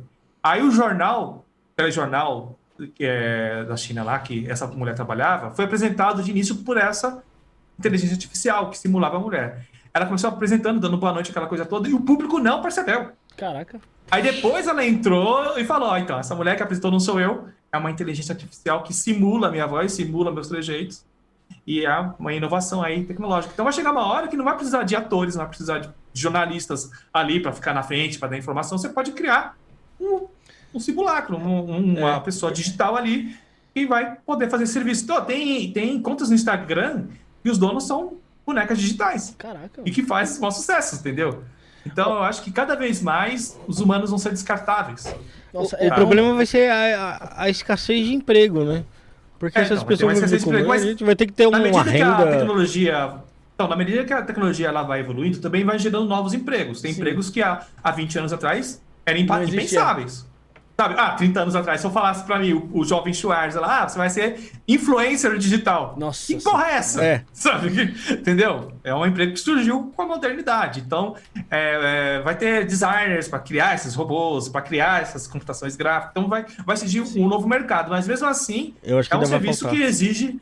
É, então, é um, um trabalho que exige um preparo, que exige uma, um estudo, e acho que nem todo mundo vai ter acesso a isso. Então, os empregos braçais vão sumindo e vai ter muito desemprego e muito tédio. A gente vai viver é, entediado, ansiosos, e deprimidos. Essa é a previsão que as pessoas fazem, se a gente não mudar alguma coisa até lá. É, eu, se você falasse, se pegasse há 20 anos atrás e falasse pra uma pessoa que trabalha lá no chão de uma metalúrgica, ela falasse, ó, sabe esse serviço que você tá fazendo aqui, ó, de levar uma peça pro outro lado? Isso daqui quem vai fazer vai ser um robô. Ninguém, ninguém botava É. fé. Eu mesmo, tipo assim, eu falava, puta, ouvi aquelas coisas ali na escola, assim, ah, o mundo vai ser dominado pelos robôs, as firmas, não sei o quê. Eu não acreditava. E você comentou da, da, da isso é culpa do inteligência. cinema, sabia? Da inteligência artificial. Tem um hotel, se eu não me engano, não sei se é no Japão ou na China, que ele é todo. Japão. É no Japão, né? Que ele é todo de feito. O robô, Robô, atende, tudo, a, sua Sim, comida já chega lá. vi. Já. É muito louco, Não, cara. é absurdo, cara. Mas eu É- acho que esse, isso- esse é o futuro. Eu acho que isso é culpa da- do cinema, que a gente duvidou muito disso, sabia? Porque o cinema ele colocou tanta coisa assim. Romantizou, né? É, não, não, colocou tanta coisa assim extraordinária. Carro e como, voador. é, e como nada acontecia. E aí alguém chegava e falava alguma coisa do tipo, a gente falava, ah, pra puta que te pariu. Não porra nenhuma, cala Mas a é. boca, seu idiota. Eu não falava desse sabe? jeito, Eu já falava. Então, a gente não tinha essa ideia, mas o problema dessa, de- desse mecanismo que estão criando, não é nem só, assim, é lógico, tem a parte do, do emprego que, meu, isso a gente falou até recentemente com o Facundo Guerra aqui, que, meu, futuramente não vai ter emprego mesmo, ou a pessoa empreende ou ela vai, vai dançar, mas também tem o uso militar, né, disso aí, né, o, o Schwarza. Sim, sim. Sempre, é que eu falei, sempre vai vir primeiro a ideia militar. Eu- que nem, tem aquele drone, qual é o nome dele? Ah, puxa, eu esqueci, mas é um, é um robô da Boston Dynamics que parece um cachorro. Muito Uhum. famoso aí na internet. Uhum. E aí eu, eu até brinquei. Aquele que os caras chutam? Isso, é. Sei, sei. Pô, esse vídeo aí do pessoal do Cor é, Corridor, né? Acho o nome do canal, que faz animação. Nossa, me deu trabalho, viu? Porque a galera não acredita mais nos vídeos do Boston Dynamics. Não, Porque não. aquele vídeo deles é, ficou tão realista que as pessoas falam, ah, isso aí é tudo computação gráfica, eu vi no vídeo lá, o making off. Aí eu tenho que chegar lá e falar, não, aquele lá é um vídeo de humor, é, outro- é outra parada. Boston Dynamics realmente faz robôs e são assustadores. Eu- então, esse robô, acho que é Spot. É, Spot é o nome do robô, que parece um cachorro. Eu lembro que quando ele saiu, eu comentei, não sei se foi com algum amigo, se foi com a minha esposa, que eu falei, eu, eu não duvido que daqui a menos de um ano vão colocar uma arma nele, vão colocar em cima uma metralhadora. Nas costas. Batata, é, batata, fizeram isso. o pessoal foi lá e colocou a porra de uma Maluco, metralhadora. agora você imagina um cachorro. Assim, a gente já, geralmente, quando vê um cachorro grande na rua, já fica com um olho no peixe e outro no gato, já, já ligado. Você imagina um Ah. cachorro robô com uma porra de uma metralhadora nas costas, te olhando numa rua de noite e vindo correndo na tua direção, meu amigo. Pô, não- não, não, já era. Aí- é ajoelhar É, e pedir pra cara. execução ser rápida. Então, já tá tendo drones que estão matando pessoas, né, mundo Ah, afora. Na Na guerra lá, Teve pô. um cara que era um físico nuclear da- do Irã, na verdade, um físico nuclear do, do Irã, que podia criar bombas aí, né? Então ele era um alvo de Israel, ali, do pessoal de Israel. Então eles, eles pegaram um drone e esconderam, tipo, num caminhão, e eles sabiam mais ou menos a rotina do cara. Ah, ele, todo dia ele traz a esposa aqui no restaurante e tal. Uhum. E aí o drone ficou esperando. E ele foi autônomo, ele não teve um comando humano para agir. Não teve Aí, um quando ok, esse né? Não teve um ok, ele sabia o que ele tinha que fazer. Era Uhum. a programação dele. Aí quando chegou o cara com a esposa, ele mirou, seguiu o cara com a mira e deu um tiro na cabeça. Certinho. E aí, o- e depois que ele completou a missão, ele se autodestruiu. Pra que Deixar ninguém lá descobrisse qual tecnologia foi usada ali e tal, da onde que vinha e etc. Então, já tá tendo drones usados para esse tipo de missão. Sabe? A E tendência é... procurar, interceptar e matar. E E, de, sem ter necessidade de Oh, comando. e só de pessoas. pensar que aqui no Brasil os caras mandam pão pro correio com o celular pra dentro da, da cadeia e os caras lá no Israel lá tá matando com Atrasado, drone. né, Não, mano? peraí, peraí. Mas se você parar pra pensar... Que tecnologia ultrapassada do Brasil. É, mas foi daí que começou, né, porra? Foi com o pombo. É, oh, mas agora eu vi que tão, vão atualizar é, O pombo? O quê? entregas por, do, por, por drone no Brasil. iFood, iFood. iFood. Ah, é, iFood. Já- Vai ser uma merda, cara. eu Vai sou- dar uma eu- merda isso daí. Ó, eu já vou logo avisando, eu sou da turma dos motoca, né? Tá todo mundo já comprando estilingue lá no grupo dos motoca. o bagulho tem estilingue até com mira laser. Já comprei até o laser aqui, ó. ó, ó. Se liga, Ah. Não, o cara. laser tá aqui, ó. É, não, o, eu fico pensando, quando teve aqui em São Paulo o lance das patinetes, Uhum. que tinha o rastreador, Ah. né? O pessoal desmontava, tirava o rastreador, sabe? E roubava o negócio, sabe? E, e aí o que aconteceu? A empresa tirou, falou, ah, não dá. O É, pessoal não tá roubando. Aí vai vir os drones. Ah, tem rastreador. Pff, Ela Foda-se. caga pra rastreador, cara. Na hora que chegar lá, tem comida voando, assim, o pessoal vai pegar encomenda e o e o drone junto, cara. Meu brother, meu brother, os caras assaltam motoqueiro, meu brother. Quando eu entro em determinado É, lugar, cara, não vai assaltar drone, mano. Já, já viu? Você já viu uma raça pior do que motoqueiro, mano? Cachorro louco? Não existe, mano. E os caras têm a coragem de roubar motoqueiro. Meteu Agora o cara imagine cara, drone, mano. que voa lá quietinho, não mexe com ninguém. Os caras vão derrubar, mano. É rede, é o que for, É, mano. pesquei, pesquei! Ah, não vai dar certo, cara. Não vai dar certo. Ah, tá pediu um PlayStation 5 no, no, no Mercado Livre. Aí vai um drone entregar o PlayStation 5. Pra Ah, puta tá, que pariu? Puta, Você imagina só o pessoal no meio da rua assim, ó. Ô, uma caixona ali no drone, pô. Vamos derrubar essa porra. Você vê Ah, tiro último pro alto. Chegando pelo isso é- mercado. Eu vou- se eu tiver a opção de sinalizar lá não ser por drone, com certeza, eu não vou escolher o drone. Porque Sem- vai- sem- Só se o drone vir com aquela metralhadora que tá lá no spot. É, aí é, beleza. vai ser o caso. chegar Depende. perto. Vai ter escolta pro drone lá, né? Tem- Aí vi um atrás armado e um. E, e fala- e falando, e falando mais na parte de delivery ali, né? É, tem vezes que você vai entregar que o cara não acompanha pelo celular. Ele pede a comida pelo celular, fica falando no WhatsApp e não acompanha onde você tá. Aí o que que acontece? O vizinho esperto sai, confirma lá o nome e pega. Uma vez eu fui entregar, o cara falou: Meu, pelo amor de Deus, quando você chegar aqui, confirma o nome, porque meu vizinho costuma pegar minha- minhas encomendas, minha- minhas muita comidas. Caramba, Imagina mundo canalha, velho. O drone não vai perguntar nome, só vai baixar lá, o cara vai chegar. É meu. Foda-se. Era, é. Cara, aconteceu isso com o, o Rap. Uma vez eu pedi um- uma, uma- Fiz uma compra pelo Rap, aí o cara chegou, aí perguntou se eu, eu era eu mesmo. Eu falei, não, sou eu tal. Aí falou, não, cara, porque eu, eu entreguei agora mesmo uma compra pra um cara que não era. né? Ele não deu baixa, porque não era ele. Ele se passou pela pessoa, pegou a compra toda. Aí eu fui lá no celular, pô, o cara não deu baixa. Aí o cara reclamou, pô, o negócio que eu comprei não chegou ainda. O cara ficou com a compra do cara, mano. É, mano, os caras ficam mesmo. O pessoal pensa que é brincadeira, mas não é. Meu, você tá no restaurante e o cliente já tá mandando mensagem, ó. Toma cuidado, dá duas buzinadas, espera eu confirmar o nome e tal, não sei o que lá. Eu falo, não, tudo bem. Eu falei assim, não, mas geralmente tem um código, né? Que é os quatro últimos números do seu celular. Ele, não, mas meu vizinho sabe porque tá aqui no grupo da rua e ele pega, mano. Ô, por que esse cara não dá? Ô, chega Não, esse vizinho aí, É, tá? porra, Telefone cagão, dele, né, meu? O cara é, era numa pensão ali no Brás. Aí o cara falou, ó, eu vou estar vestido de tal roupa, eu vou estar de boné tal couro, é, bermuda tal couro, blusa tal Pô, couro, isso é tá inadmissível, cara. Aí eu falei, né, zoeira, pô. Na hora que o cara saiu, o cara tava do jeito que ele falou, mano. Ele falou, é verdade, Isso é cara. inadmissível, cara. O cara, o cara roubar comida do outro, caralho. Roubar comida, cara. Roubar marmita. Não, o cara tá roubando Porra. tipo Uber Eats, tá ligado? A- isso é de a marmita fuder, é meu. sagrada, cara. Ninguém mexe em marmita do outro, cara. É, isso no trampo dá uma, dá uma bosta, cara. Viu? Porra! Eu lembro, teve uma vez no trampo, cara, que um maluco foi lá e colocou pimenta. E foi, foi até convidado aqui, que era amigo meu de trabalho, depois ele virou videomaker e tal. Colocou Ah. pimenta na batata doce do cara, tá ligado? Pra Puta zoar. merda, velho. Aí o cara foi e colocou pimenta no fone que a esposa dele tinha dado pra ele. Puta! Nossa, Meu, os caras quase. Faltou tipo um peido de cupim pra eles não saírem na mão, cara. Por causa dessa Pô, merda. cara, eu trabalhei numa empresa que, tipo, chegava. Todo mundo guardava a marmita na mesma geladeira, né? Aí tinha um cara lá que ia lá na geladeira, abria todas as marmitas e ficava trocando as misturas. tipo, isso aqui é bom, isso aqui também é bom. E ficava mexendo, cara. Aí na hora que a gente ia almoçar, pô, mano. Ué, eu não tinha trazido o bife a rolê? Cadê o negócio? Tá um ovo frito aqui? Cadê meu negócio? Sabe? O cara ficava Não, o cara tem que ser muito doente pra ir É trocando. muito canalha. Não, né? acho que esse aqui hoje tem que comer ovo frito. Vai comer ovo. O bife é rolê desse aqui, ó. Hoje tá tão cara de tristinho ali o Soares. Vamos pôr pro Soares. Pô, lá no- lá- tem uma história engraçada que. Só comer ovo frito. Tem uma, história, tem uma história engraçada que lá no trampo lá, sempre tem um café lá. faz, café mesmo, café normal. A garrafa fica lá na frente de manhã e o pessoal. O pessoal que passa na rua, posso tomar um golinho de café? Ó, toma aí, fica à vontade, não sei o quê. Só que tinha um cara que ele era muito folgado, mano. Ele saía com dois copão, tá ligado? Aí ele chegava na esquina lá onde ficava a padaria e reunia, tinha um ponto lá de que o pessoal que faz carreto, reunia a turma, tipo assim, uns 10 caras e saía dividindo, tá ligado? O café que era nosso, mano. Cara, Meu patrão, meu patrão falou assim: ah, eu vou pegar, eu vou pegar esse Ah, maluco, meu patrão sacanagem. falou. Meu patrão, eu vou pegar esse maluco. Foi lá, falou assim, ó, não toma café dessa garrafa. Beleza, tranquilo, ninguém tomou. Ele falou, deixa o cara lá pegar, o cara X pegar. Foi lá, pingou umas gotinhas de laxante, tá ligado? O cara foi lá e encheu os dois copos, mano. Oxe, na padaria fazia a fila, mano, que os caras não. Os caras não moram ali, os caras só faz o ponto ali de carreta ali, de, cami de caminhão, essas paradas. Os caras faziam a fila no banheiro pra usar o banheiro, se cagando, mano. Nunca mais ninguém tomou café lá na loja. Resolvido o problema. Ah, que sacanagem, mano. Na, na firma que eu, que eu trampava, tinha, aconteceu um negócio parecido. Só que era o seguinte, a gente tinha três caras lá que a gente dividia o refrigerante. E aí, era, era, como a gente era só em três, sempre sobrava pro dia seguinte. Só que chegou uma hora que sobrava pro dia seguinte, a gente chegava lá e não tinha nada. Não sobrava, né? É. Meu, Aí um dia a gente falou, não, vamos colocar um laxante lá. Colocamos lá. Puta, velho. No outro dia a tiazinha lá não veio trabalhar, mano. Aí, mano, caramba.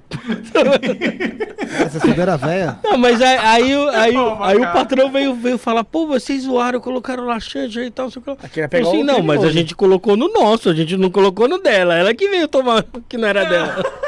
Ah, tem sentido, tem Queria pegar o sentido. criminoso. Tem, tem sentido. O bom do laxante é isso, né? Que denuncia. É. Você já descobre. O laxante é foda. Melhor que laxante, ô Schwarza, é chumbinho. Chumbinho. Que isso? Ah, Nossa! O cara já é mais extremo, tá ligado? Ele denuncia na hora, cara, na hora. Ô, Fê, te- ô, Fê, tem muita pergunta aqui no. Tem muita pergunta aqui. Fala pro pessoal deixar o like, né, Bruno? Deixa o like aí, pessoal. Deixa o like. Eu vou acompanhar as perguntas aqui no grupo aqui. Eu só vou ler a, última aqui do meu priminho aqui, bonitinho, professor lá, na, lá em Ferraz, lá, orgulho da Ele família. é professor? Abraço, Dandan, vai vir aqui. É, é fã, inclusive, do, do Shawars aqui. Não é Shawarza, é Schwarza. Schwarza, Schwarza. Schwarza. Desculpa, desculpa, errei. É que eu tenho um problema, eu sou Como é que é o analfabeto. Pirula fala, Schwarza? Eu sou analfabeto. Vartza. Chuvarza? Do Soares, do Soares, Schwarza. pronto. Chama de Soares. Vou chamar de Soares, mais fácil, mas é brasileirado. Ele falou assim, ó, ele postou no Twitter, no Twitter esse dia o núcleo da Terra, é, que o núcleo da Terra pode estar resfriando muito rápido. Pede pra ele comentar quais as consequências do rápido res- resfriamento do núcleo da Ô, Terra. Bru- Bruno, antes dele falar sobre isso, só pra gente terminar o assunto de rede social, tá? Porque senão eu vou ter que voltar e tal. É, Schwarza, dizem Hum. que até o, o TikTok ele espiona a gente ainda com a câmera frontal em relação à nossa, à nossa expressão facial com que a gente assiste o negócio. Sim, ele faz disso. isso. Ele faz, ele faz isso. Ele, então, ele, ele marca o tempo que você fica. Né? Se você ficou, né, com, pô, isso aqui eu gostei, você arregalou o olho, ele, ele reconhece todas essas coisas, porque ele tem reconhecimento facial, né? Na verdade, todas as redes sociais possuem, Facebook possui, deu até merda, né, no Facebook por conta dessa câmera deles aí de reconhecimento e tal. Então, todas as redes sociais usam isso, né? Só que no caso do TikTok, pelo menos até onde a gente sabe das outras, não- isso não vazou, mas o TikTok, ele usa isso para saber se você tá gostando. Ah, tá gostando disso, vamos mandar mais isso para ele, para alimentar o algoritmo. É o tanto de dados que você fornece para a plataforma para poder é, otimizar o que ela vai mandar para você. Então o TikTok faz isso muito bem. Caramba, mano, eu uso o TikTok dois dias, ele já, ele já me conhece por completo, cara. Ele já sabe, ah, você É, gosta é. de quadrinho, você gosta de cinema, você gosta de não sei o quê. Ah, você fica mais tempo vendo isso aqui, então vamos mandar para você, sabe? É um algoritmo muito bom que eles usam, entendeu? E você, e que, por exemplo, no Facebook, você tem que escrever muitas vezes os seus gostos. Tem que Sim. clicar, comunidade X e tal. Então você tá dando as informações ali por texto. O TikTok não tem espaço para isso. Entendeu? O TikTok, ele depende do tempo que você vai ficar olhando, a expressão que você vai fazer vendo aquela coisa. Ele tem outros recursos, entendeu? Então ele precisa muito do- da- dos dados que você está dando aí. Desde a da câmera ao tempo de permanência em cada vídeo e tal, para poder alimentar o algoritmo. E é muito eficiente. Legal. Agora, o que, que eles vão fazer isso depois? Eu não sei, né? Que é, Então, é tudo isso. é, o problema é. é- é muita informação sobre quem é você para uma empresa, Sim. entendeu? Pô, você viu o que o Facebook fez, né? Eles manipularam uma eleição. Entendeu? Então é, é preocupante, né? Eu fico preocupado em. O, em que- o usar mais essas impressionante de tudo isso é saber como é que o Twitter tá vivo até hoje, né, cara? Nossa, é mesmo, né, cara? Eu lembro que quando eu entrei no Twitter, eu falei, ah, não vai durar. Não vai durar dois anos. O Orkut era muito mais atrativo. É, muito mais. Interessante, né? Só que o que é muito atrativo também, uma hora perde atração, né, cara? Você Não banaliza. inova, né? Não inova, né? É. É que o, o Twitter, cara, ele é movido a ódio. Quando as pessoas não gostam de alguém, não gostam de algum programa de TV, não gostam. Tá, que nem, estão falando que o Big Brother atual tá flopado. Pô, o Flopadíssimo. pessoal né? tá cancelando o Neto do Silvio Santos, porque falou que ele é inimigo do entretenimento. É isso mesmo. É, inimigo do entretenimento, que tá flopado. Tá todo mundo reclamando na porra do Twitter. Então o Twitter virou um espaço onde o ódio alimenta aquela rede. Que é isso? Entendeu? Então, e como o ódio é uma coisa que todo dia a gente já odeia alguma coisa ou alguém, então nunca vai acabar o Twitter, cara. É uma é uma rede social movida a ódio. Nossa, cara, mas, Mas é é- uma- mas eu é nunca aprendi. Tem que ligar o útil. microfone, Microfone. Rafael. Eu nunca aprendi a usar o, o Twitter direito, cara. Mas- Nunca- mas quer dizer, é eu não- útil. não é que eu nunca aprendi. Eu nunca fui muito Interativo. Passivo é, também, né? interativo. Interativo. Mas é útil, você viu quando, quando o pessoal lá perdeu o canal no YouTube? Correu pra onde pra Twitter. reclamar? Twitter. Hashtag. Quando a empresa aérea perde a sua mala, onde é que você vai reclamar? É Twitter, velho. Todo mundo reclama. É, quando a o mina Twitter, perdeu o ele, ele é. Quando a mina falar. lá do, do, do Restart lá, ela reclamou onde? Ela foi xingar muito onde? Foi, foi, foi xingar os caras no Twitter. Twitter, cara. Então, o Twitter, cara, ele é também um termômetro. Né? Você sabe o que tá popular, o que não tá. Sim. O, tanto é que a família Bolsonaro usa muito o Twitter para subir hashtag Uhum. de quem tá. é, ser, ser dono da narrativa, ser dono da situação. Eles usam muito o Twitter para implantar né? narrativas, na verdade. Né? Então o Twitter é muito bom nisso. Tipo, você pensa, o que está acontecendo no país, mano? Eu vou lá na- no Top, aí é, é, é, Bolsonaro é reeleito em 2026. O, o Bolsonaro não sei o quê. Fechado com Bolsonaro, sabe? essas paradas. Você já, É, você já foi então- Trending Topics já? Não, nunca fui.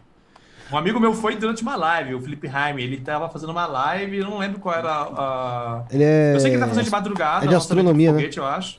É, astronomia. Uhum. E aí ele foi parar no Trend Topics, mas eu nunca fui, não, cara. Ah, você- Eu, não, eu nem quero, porque geralmente quando você vai pro Trend Topics não é por uma coisa boa. é. Ah, e, mas e Você você, tá sendo cancelado. Você- Ó o Monark, toda semana ele tá lá, né, cara? É. Ô, ô, ô, Soares, você, você falando essa parada aí que o pessoal usa a favor e tal, é, subir hashtag, deixar os parabéns pro. Você, você que é corintiano, vocês aí que é de outro time, deixar os parabéns para o marketing do São Paulo, Palmas.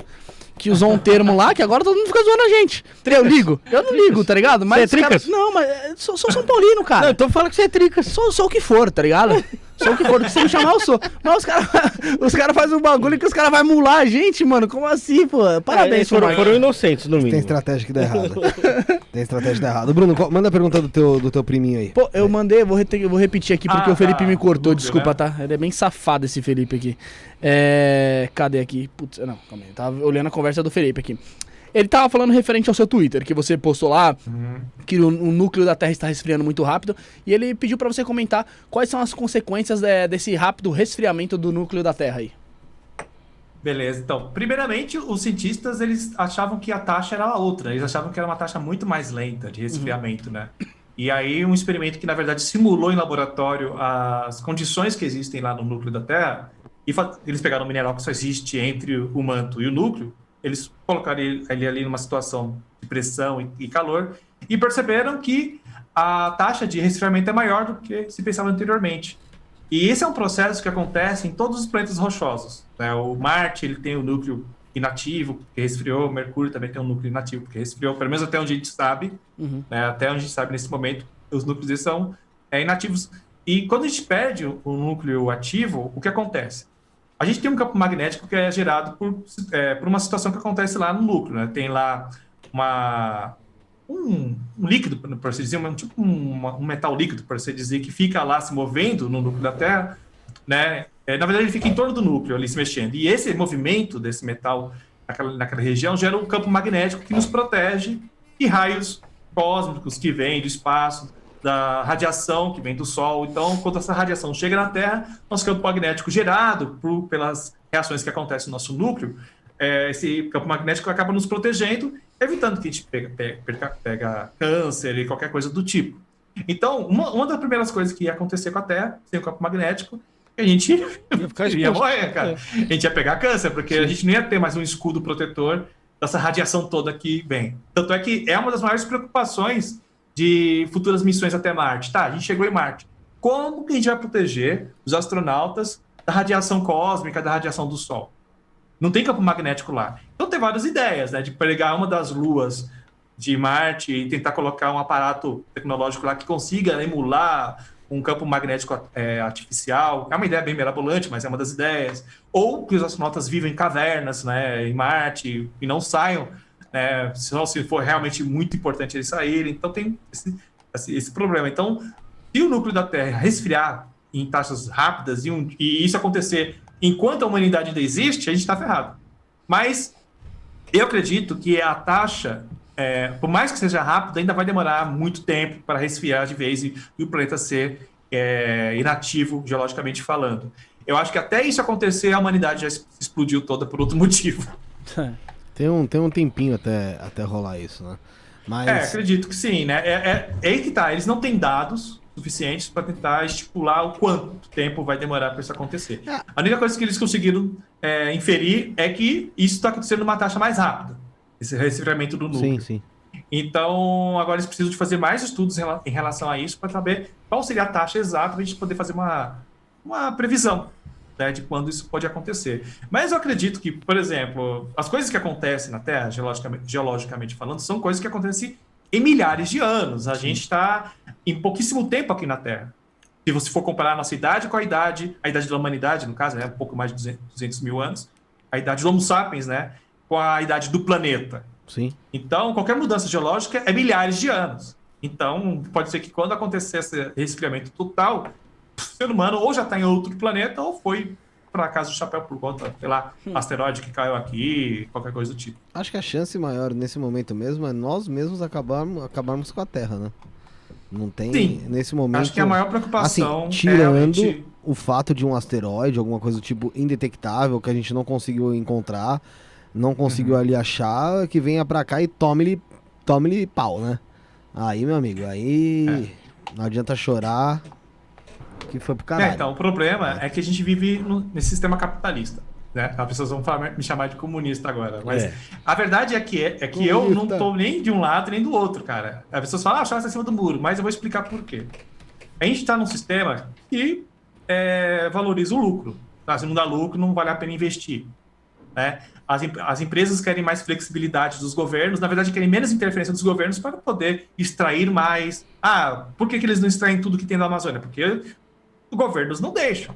Existe todo um contexto político que não permite que isso aconteça. Então, os liberais querem que as empresas tenham total liberdade. Então, a gente está nesse sistema que permite que valorize o lucro. E, para ter mais lucro, para atender demanda, você precisa de é, extrair mais minérios, extrair mais coisas, derrubar mais árvores. Isso aí vai acabar o planeta. Sabe? Isso vai acabar. Ah, se você não acredita em efeito estufa, tudo bem. Não precisa ser isso. Vai ter guerra por mantimentos, vai ter guerra por, por é, é, commodities, entendeu? Então, não tem como se sustentar por muito tempo. Aí você fala, ah, então, ah, então Schwarz, você acha que o melhor sistema é o, é o socialista? Também não. Porque o sistema socialista, ele, ele diz que, que, ah, não, o sistema justo é tipo, o Estado controla tudo, aí não permite que essas coisas aconteçam. Só que para o Estado controlar tudo, ele tira a liberdade das pessoas. Sim. Entendeu? Ah, você vai ter que, vai ter, ter que viver todo mundo igual, receber igual, viver numa comunidade igual, e o Estado cuida de tudo.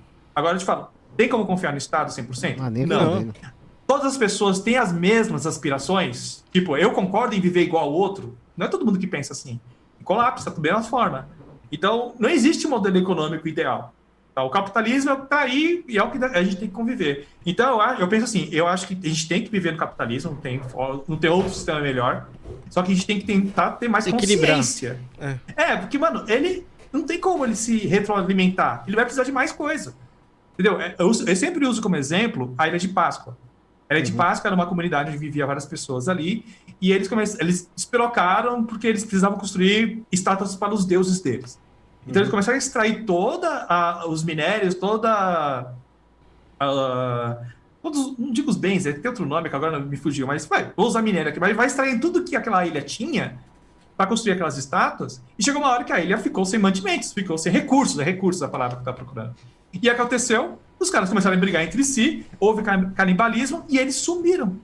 Pronto, acabou. Entendeu? Então, a Ilha de Páscoa, ela é como se fosse um, um, um micro-universo, ou uma, uma micro, micro-civilização, onde a gente pode se espelhar. Isso aqui aconteceu em uma escala menor, mas nada impede que aconteça em uma escala maior. E é para onde a gente está caminhando, a gente está extraindo cada vez mais recursos. Entendeu? E a Terra não tem como repor isso. Tipo assim, na verdade, a Terra tem, só que ela demora, ela tem um tempo dela.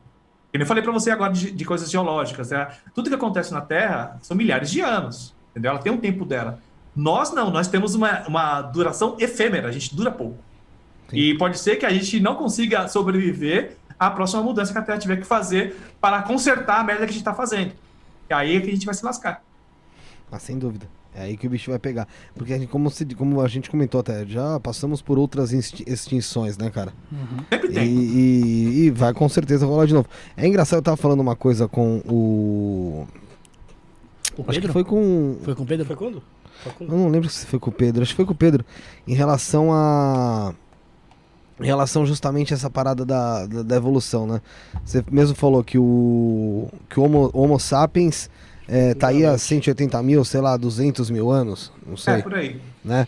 E, e, porra, vamos pensar que dali pra cá a gente vem, você vem evoluindo tal, como pessoa, bibi, bobó, vai evoluindo, evoluindo, evoluindo, e a gente chegou ali até uma evolução tecnológica, sei lá, de, vamos por aí, 100 anos pra cá, Rafael, 150 anos pra cá começou.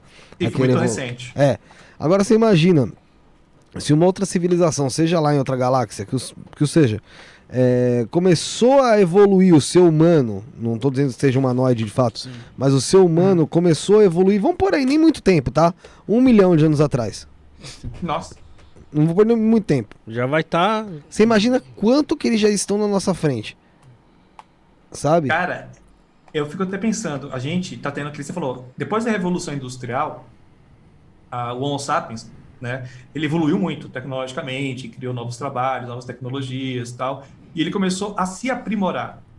A gente tem, tem gente que tem marca-passo, que nem óculos. Isso já me torna uma pessoa biônica, porque eu tenho uma coisa que me ajuda no meu olho que não tem capacidade completa de enxergar. Então já é uma coisa meio biônica. Então no futuro se prevê que a gente vai usar é, um nanorobô dentro do nosso organismo para limpar a artéria. A gente vai ca- ficar cada vez mais. é, como é que eu vou falar? É, não digo biônico, mas a gente vai ficar cada vez menos humano. A gente vai virar outra coisa. Né? E seres, seres alienígenas que chegaram num grau de evolução próximo ao nosso há milhões de anos atrás, Então já era. ou eles se destruíram, pelos mesmos motivos que a gente vai se destruir, talvez, né? Ou, eu que nem uma vez eu falei no canal, o que garante que uma outra raça, outra vida, tem as mesmas ambições que nós? Porque a gente vai se destruir por conta das nossas ambições. Porque na época que surgiu o capitalismo, se tivesse surgido outra coisa, que não prioriza o lucro, fosse uma terceira via, que não fosse nem socialismo, nem capitalismo, fosse outra. Bom, surgiu, mas deu merda, né? Eu não vou nem citar qual regime que foi, mas você sabe.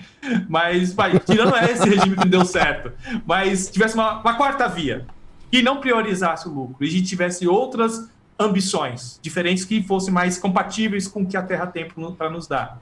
Talvez a, a, a destruição dos seres humanos não, não tivesse no, no nosso alvo no futuro, não tivesse no- na nossa, não tivesse uma previsão de que os humanos iam co- colapsar em si mesmos por conta de suas ambições. Então, uma, uma civilização alienígena, muito, ela pode muito bem não ter as mesmas aspirações que nós e durar, sabe? Ah, eles e- e evoluir e se tornar seres que são nem orgânicos mais. Então, sabe? Uma coisa que transcende o que eles eram. Se a gente não se destruir, eu acho que o ser humano vai transcender. Ele vai deixar de ser humano e vai virar outra coisa. O Homo sapiens vai ser uma coisa do passado e vai ter esse ser humano é, transhumanismo, né? Que as pessoas gostam de falar Ah, que vai- é transhumanismo, que é. Vai passar a gente vai- consciência pra uma máquina, sei lá, né? Exato. E aí vai considerar uma máquina um ser vivo? É. Ela, tem a mesma, ela tem consciência das coisas. Ela, por exemplo, tem um cientista russo que ele está tentando traduzir as sinapses do cérebro dele para um programa de computador, para aquele programa ser uma cópia do cérebro dele. Se vai conseguir, eu não sei, mas se ele conseguir, aí, mano, aquele computador vai ser uma, uma pessoa. É. Sim, A gente vai totalmente. considerar isso, vai, vai considerar aquele computador ser vivo? O Alan Turing, que é o pai da computação, ele falou uma vez, né, que tipo, ah, computadores pensam. Eles pensam de uma forma diferente dos humanos, mas eles pensam, eles têm uma forma de pensar. né? Por que, que ele não pode ser considerado um ser vivo? Sabe? Sei, a, a- a gente tem uma concepção do que, que é vida. Então, eh, se uma civilização alienígena né, eh, passar do nosso nível de tecnologia e avançar, eu não, eu não sei por que ela, ela pode entrar em colapso, sabe? Ela pode muito bem, não, porque ela pode ter aspirações diferentes das nossas. E transcender. É que e assim, dominar as galáxias deles eu- e assim por diante.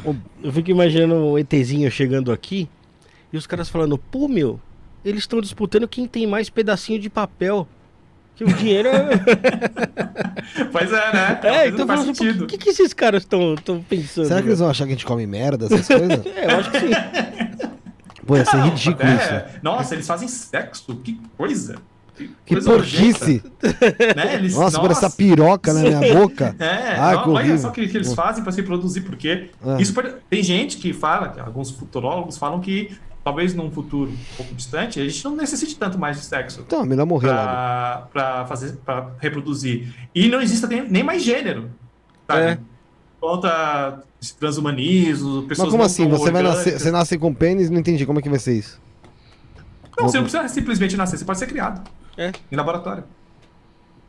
E a gente Ah, controla, a bosta. gente está controlando já o genoma, a gente está tendo dando E aí o sexo, enormes. as pessoas vão fazer menos sexo, provavelmente.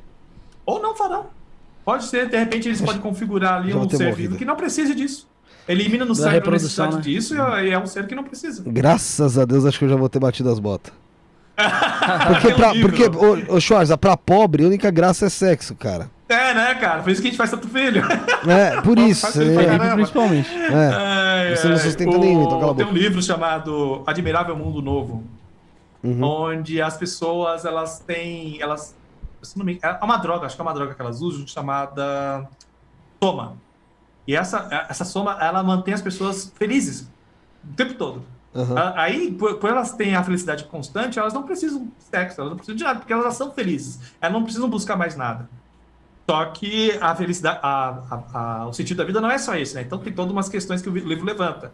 Mas esse futuro idealizado no livro é um futuro que as pessoas não precisam transar. Elas não precisam mais disso, porque elas chegaram num nível de felicidade do qual ela não- tem outra vontade na vida. A vida tem Entendeu? outros prazeres, mais ou menos, assim. Oi? A vida terá outros prazeres, vamos dizer assim.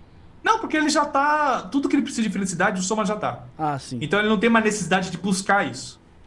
Entendeu? No livro. Ele não, ah, não precisa mais buscar É felicidade. vivo autossuficiente em felicidade. Exato. Exato, é autossuficiente de felicidade. Entendeu? Então algumas pessoas falam que um dia, por conta da genética e, enfim, é, a gente pode chegar nesse nível. Mas aí tem um entrave, que é as questões éticas. A gente deve mexer em humanos, a gente deve mexer, fazer mudar o DNA de pessoas para tentar melhorar eles. São questões bem. é, é, vamos dizer que a gente permita. Ah, vamos poder, vamos mexer aqui nesse ser humano aqui e melhorar ele. Quem pode pagar por isso? Nem todo mundo vai poder pagar. Uhum. Então vai ter humanos melhorados e humanos não melhorados. Sim. Entendeu? E aí esses melhorados vão querer controlar aqueles outros. Então, é, tem questões éticas que impedem que essa pesquisa avance. Eu acho que se não tivesse essa questão é, questões éticas, puxa, os- Já tava a rolando. pessoa já tinha brincado com o DNA há muito tempo. Mas o, o Schwarz, aí a, a questão da, inteli- da talvez a inteligência dominar o criador dela, a inteligência arti- artificial. Não entendi. Vamos supor, a gente cria aí uma inteligência artificial, vai colocar ela no robô, alguma coisa do tipo, e esse robô começa a aprender coisas novas e aí numa velocidade absurda e, e talvez domine o ser humano que criou ele. É, então. A chamada é, era das essa- máquinas. É, essa inteligência que você está citando aí é a inteligência artificial geral, que seria uma inteligência, inteligência artificial que é autossuficiente, né? Ela não precisa de programadores, ela Uhum. aprende sozinha. E é parecida com essa inteligência artificial que a gente vê nos filmes. E- então, cientistas dizem que cientistas que trabalham no Google, por exemplo, que estão acompanhando de perto isso, eles falam que é perigoso porque hoje em dia a gente dá controle, a gente cede controle de muitas coisas para computadores e inteligências artificiais, né? Uhum. é, aviões que sobem e descem no aeroporto, enfim, diversas coisas que são controladas por inteligência artificial. E se a gente tiver uma que controla tudo, é perigoso. Por que, que é perigoso? Tem um exemplo que é bem legal, pra, que dá para entender o perigo de inteligência artificial. A inteligência artificial em si, ela não vai destruir os humanos, ela, porque para destruir os humanos, ela precisa ter raiva dos humanos. E a máquina não, não tem, Não tem sentimento. né? Não tem sentimento. No Mas filme Terminator, a, a Skynet ela só age porque ela percebe que vai ser desligada. Aí ela contra-ataca. Não, tudo bem. Não. Ela não tem raiva, ela não tem sentimento. Mas aí, o- se o ser humano colocar uma vírgula errada na programação dela, Exatamente. É isso que acontece. Por exemplo, a gente tem um sistema que controla é, um sistema de inteligência artificial meteorológico, que controla o clima da- do planeta, que ajuda sim. potencializar. Vai, aquele lugar tem seca, então vamos usar nanorobôs ou qualquer coisa do tipo para fazer chover naquele lugar. Então ela controla isso. E aí um dia alguém fala, pô, a gente tem que acabar com a emissão de gás carbônico, né? Pô, Uhum. vamos ver se a inteligência artificial Uhum. consegue fazer. Quem e é ela que percebe que quem emite gás carbônico é o humano. Pronto, ela dá pra fala, resolver então, fácil, conseguir até o fácil. fim, entendeu? E acabar com a fonte. Então, é, o problema da inteligência artificial é as ordens que a gente vai dar para ela. ela. Ela em si não vai querer destruir os humanos, porque ela não tem essa coisa de odiar. né? Pelo menos ela vai ser programada assim. E nem Só que tem gente que fala que não, porque te- tem um cara, que eu esqueci o nome dele. Ah, ele é um engenheiro, acho que do Google mesmo. Ele falou que o problema é que se você criar uma inteligência artificial autossuficiente que aprende sozinha, a gente não tem mais como controlar ela. Então, isso que eu tô falando aqui é uma previsão dentro do que a gente conhece Sim. de inteligência artificial. Mas uma que aprende sozinha, que é autociente, né, autoconsciente, ela pode ir para um outro lado, ela pode se descontrolar. E, a gente- e aí, o que acontece? É, a gente não vai ter mais a- o aprendizado no mesmo ritmo que ela está evoluindo. A gente vai ficar muito atrasado para tentar entender ela. E aí é imprevisível o que pode acontecer. É porque ela pode criar outras inteligências ou outros robôs, alguma coisa do tipo pra. Não, já existe isso. Então. Tem robô que cria outro robô. Então, aí fodeu, meu irmão. Aí, Fala a já real mesmo. a gente brinca muito, né? Ah, ficção científica, não sei o quê, mas, mano, muita coisa que era ficção científica e hoje em dia a gente tem a nossa realidade. Star Trek previu isso aqui, sabe? Tablets, celulares. E aqui na, na década de 60 era, pô, essa era coisa totalmente impensável. Pô, videoconferência. Tá louco. Quem pen- pensava isso na década de 60, né? Quem idealizou, né? O Roddenberry, que é o criador de Star Trek, para ele era uma coisa totalmente fora da realidade. Que só pessoas num futuro muito distante teriam. E hoje a gente tem. Então, então a gente não pode ficar falando, ah, é só tecnologia, é só ficção científica. Nunca vai né? acontecer, Pô, não. É. é, E aquela acontece, parada cara. E aquela parada que o Elon Musk sempre fala lá de. A gente tá Simulação? vivendo uma simulação. Ah, tem, né, cara? Até a galera aqui fala. Eu descarto também, cara, porque o que a gente sabe da realidade? A gente depende muito dos nossos sentidos. É, Tá, no, tá. nossos sentidos é totalmente enganáveis. É, né? nossos cérebros, eles funcionam por sinapses que são movidos por percepções que vêm dos nossos olhos, dos nossos sentidos, sabe? O que garante que é o meu cérebro que está inventando tudo? E, na verdade, eu tô em coma e meu cérebro está criando todas essas coisas, sabe?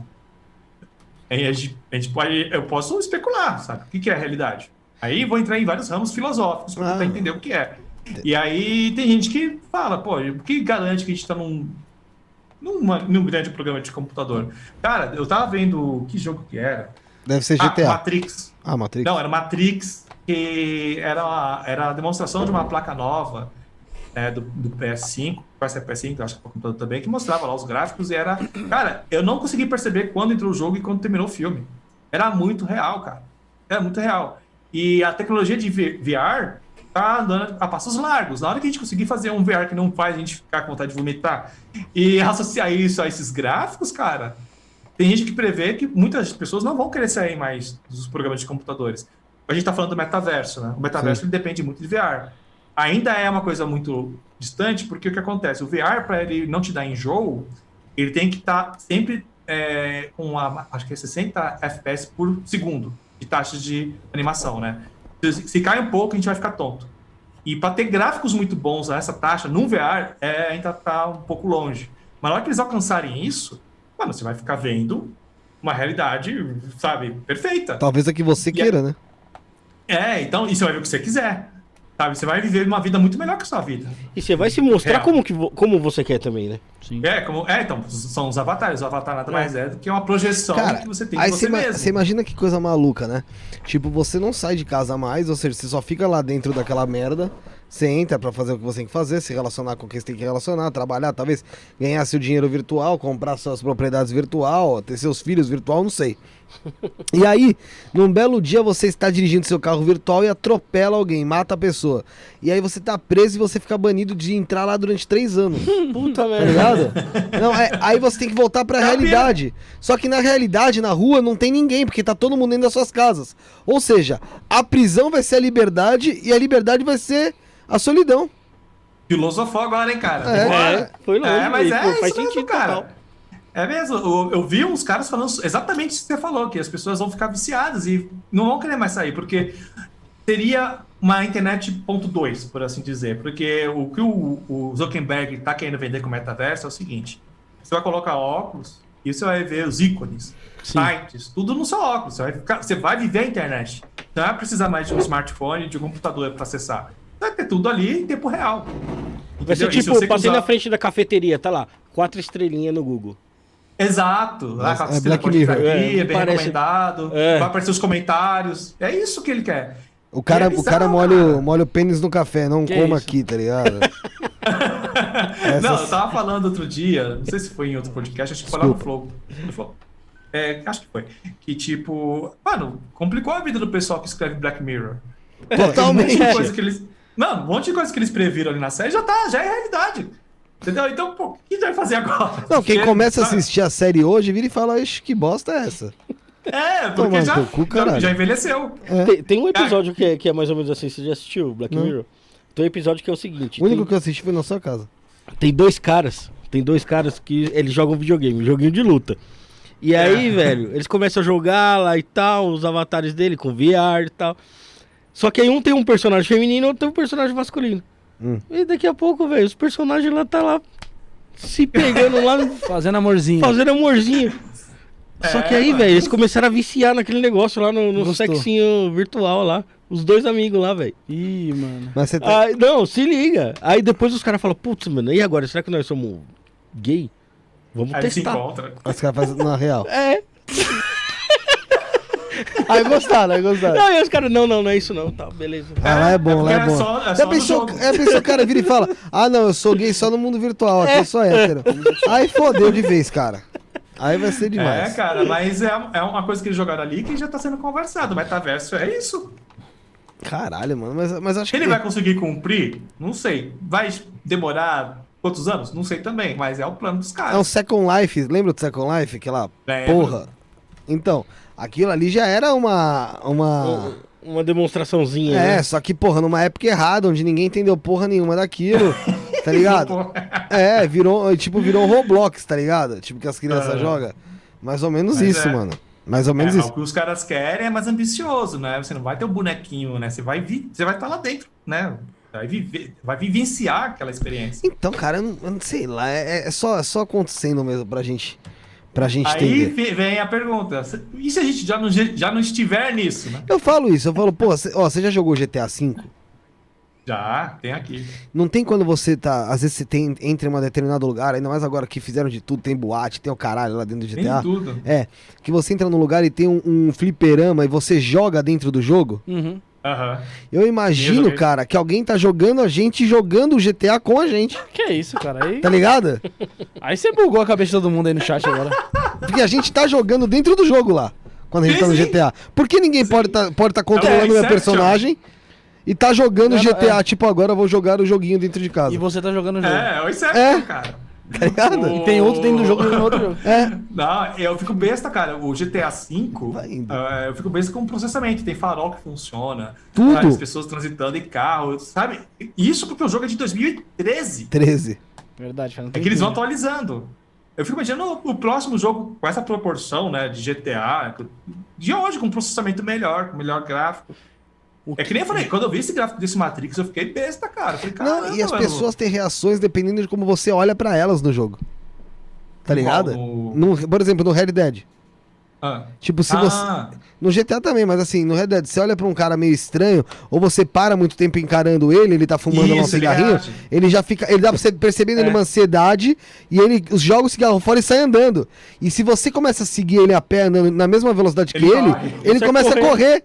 Tá ligado? Com medo, cara. e- é, então, tinha um nível ali de inteligência artificial pro jogo. Agora fica imaginando hoje. É, eles, não, eles não anunciaram ainda o GTA 6. Não, eu não. tô curioso. Pra que nível vai essa coisa? Vai ter o, vai ter o do, do mano que veio aqui, do, do nosso amigo lá do, Do Diego. The Cinco Queens? The Cinco Queens, parecido, né? É, mas é outra, outra parada. É, Existe também o, o- Em relação, o pessoal fala muito disso por conta da superposição quântica, não é? Em relação ao experimento também da dupla fenda. Aí o pessoal fala Teoria a das cordas. É. sim, quarks sim. É, então, aqueles. Essas, essas ideias da física quântica, elas acabam alimentando né, a imaginação das pessoas. Por Sim. exemplo, co- coisa de multiverso, só para citar. A gente descobriu há pouco tempo, né? A gente tem um entendimento sobre a física quântica bem recente. Então a gente ainda não entende direito o que são. A gente descobriu há pouco tempo que é, dois, é, duas partículas elas podem interagir e isso, ao mesmo, por exemplo, uma partícula está aqui, a outra contraparte dela está em Marte. O que você fizer neste momento, instantaneamente ela vai reagir na outra lá em Marte. Então, as partículas podem ser duas coisas. Elas podem estar em dois lugares ao mesmo tempo e ser duas coisas ao mesmo tempo.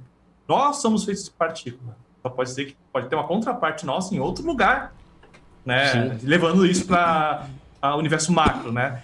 Eu sou feito de partículas. As partículas têm essa propriedade, tá? Em dois lugares ao mesmo tempo, enfim, ter duas coisas ao mesmo tempo. Então pode ser que eu tenha uma contraparte minha em outro ponto no universo ou em outro momento no tempo. Né? Então, a partir da física quântica, eles começam a explicar várias coisas. É, é, se o universo é simulado, por exemplo, é, tem um experimento, deixa eu ver, só, ver se eu lembro aqui, que eles querem, que, eles querem usar a super- a superposição quântica para provar se a gente está numa realidade alternativa ou não. Eles querem quebrar computadores, como é que é? Puta, faz tempo que eu falei disso. Mas era uma coisa relacionada à física quântica, Uhum. essa coisa da superposição, e que, por exemplo, o jogo do Super Mario, né, o jogo do Super Mario, o GTA, ele vai renderizando o jogo enquanto você está jogando. né? Você vai chegar na- nos, nos lugares assim. E é, o que você precisa ver é renderizado naquela hora. Sim. Mas o jogo todo não é renderizado. No, em 100%, né? GTA mesmo. Eu falei agora de semáforos, essas coisas todas, né? Se tiver lento, ele Eles também são- fica assim. É, então, ele, aí, de, acordo com a, com esse experimento, eles acham que o universo também é assim. E a gente só vê o que a gente precisa ver. Ah, é o, lance lá do, do gato de Scrooge lá, né? Schrödinger. É. É, É, mas- então, o gato Schrödinger é um experimento mental que tem gente até hoje que acha que foi usado um gato mesmo. Que é assim, o cara, ah, vamos pegar um gato que dentro, e colocar numa caixa, dentro da caixa vai ter um, um veneno, né? Aí o gato pode ativar ou não ativar aquele veneno. Se ele não ativar, ele fica vivo. Se ele ativar, ele morre. Só que a partir do momento que você não vê o gato, as- ele pode As estar duas nas duas condições ao mesmo você- tempo. é. Ao mesmo tempo. Entendeu? Ele, ele pode estar vivo e ao mesmo tempo até que você abre a caixa. Quando você abre a caixa, você escolheu uma realidade. Ou que o gato tá morto ou que o gato tá vivo.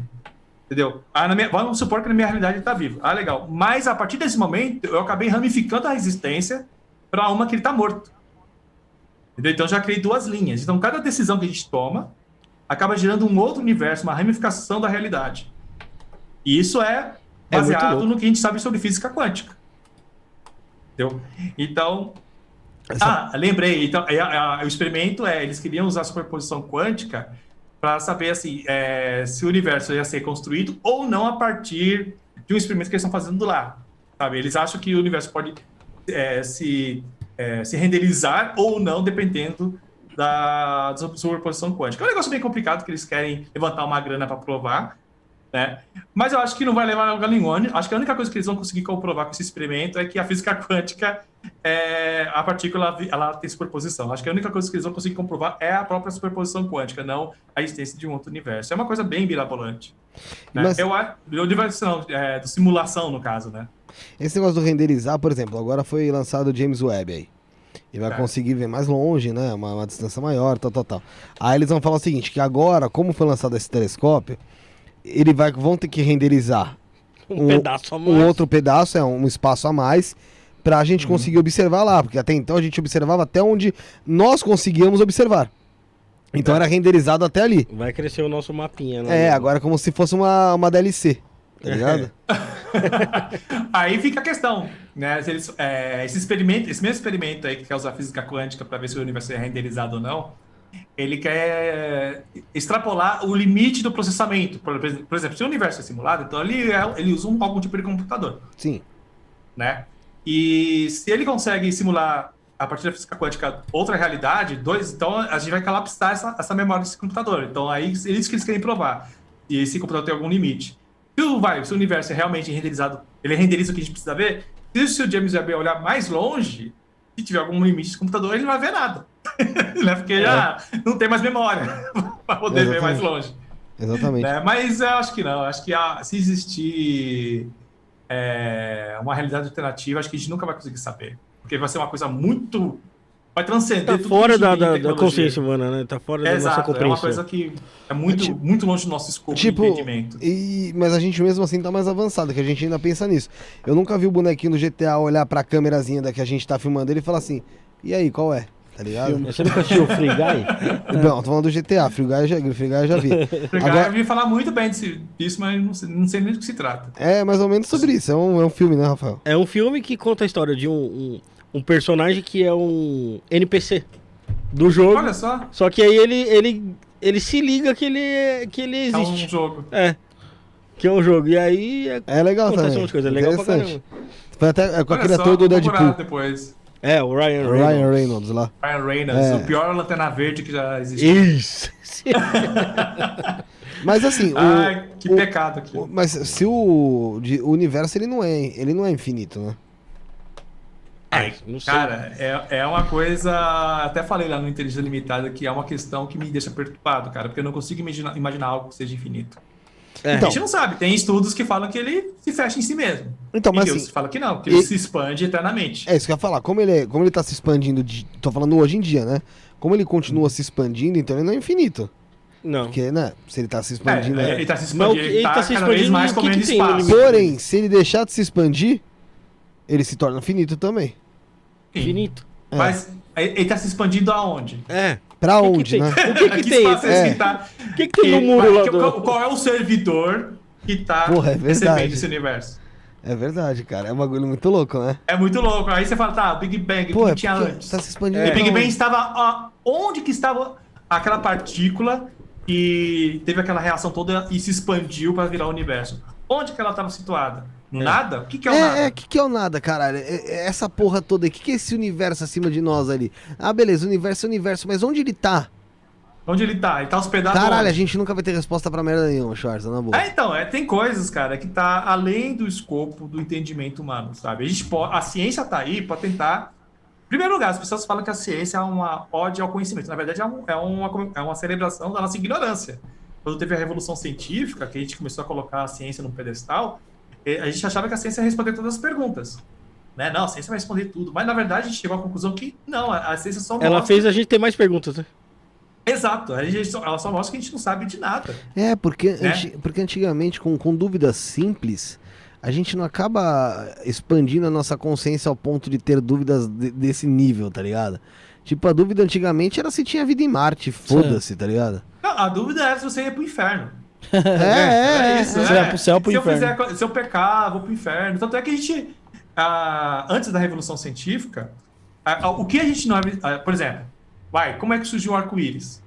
A gente olhava... assim- Ah, não, isso tá na Bíblia. É, deixa eu ver uma coisa que não tá na Bíblia. É, porque tem as fases da Lua. Aí o cara olhava, o cara da Idade Média, ele olhava, ah, vou procurar nas escrituras. Aí procurava lá, ah, não tem aqui explicando por que, que, a- que tem as fases da Lua. Então é porque não é importante para Deus. Deus julgou que não era importante, você não precisa perder seu tempo para isso. Então as pessoas não se questionavam, porque se não estava nas escrituras, não era importante. Era isso que era ensinado. Tipo, ah, eu tenho uma dúvida. Ah, essa dúvida é bobagem, perder tempo. Aí foi que surgiu a Revolução Científica, as pessoas falaram, não, é bem por aí, vamos procurar é, saber um pouco mais sobre as coisas. Tanto é que quando teve o Colombo, ele morreu achando que tinha descoberto as Índias e não a América. Uhum. Sim. Porque quando o Colombo ele veio para cá, ele falou, ah, as Índias. Porque nas escrituras, que era o livro principal da Idade Média, não tinha nenhum texto, não tinha nenhum versículo falando de América. Entendeu? É, o Sim, mundo era o mundo europeu, a- o asiático aquela coisa. Entendeu? Então, como, isso não estava nas escrituras, o Colombo ele falou, mano, não sei, eu acho que eu fui para as Índias. Depois, eu acho que o Américo, né, ele foi e falou, não, acho que ele descobriu aí um continente novo.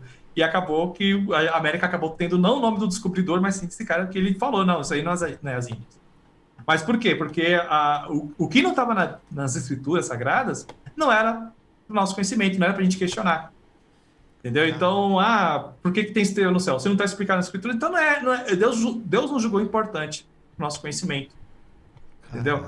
Então a ciência, a- a- quando veio a revolução científica, primeiro achou, a gente achou que ela ia responder todas as perguntas, né? E depois a gente percebeu que não, não é isso. A ciência, na verdade, ela só, nos, ela só nos mostra a nossa ignorância. A gente sabe que teve um Big Bang, a gente sabe que tem buracos negros, mas por que que eles existem? É O engraçado. que, que tem dentro do buraco negro? A gente. E o que que tinha isso, isso é muito Bang? louco também. Porque assim, antes de falar o negócio do buraco negro, a gente fica tanto atrás de algumas respostas que a gente esquece de nos fazer outros questionamentos.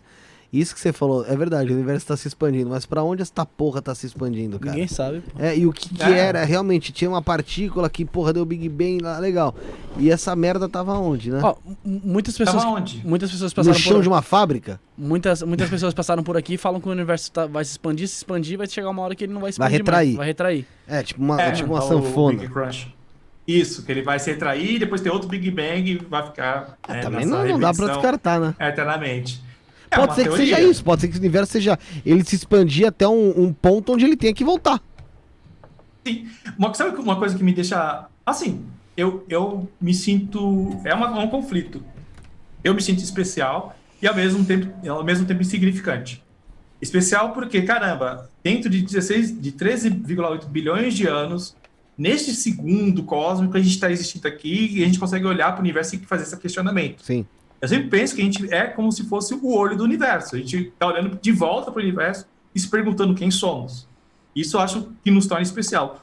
O que, agora, o que me torna insign- insignificante é que, como eu falei, o Homo sapiens existe há um pouco mais de 200 mil anos. Né? Entre 180 e 200 mil anos é o que se estipula. Pra 13,8 bilhões de anos é Nada. É nada, cara. É assim, é um peido, cara. A gente tá aqui há pouquíssimo tempo.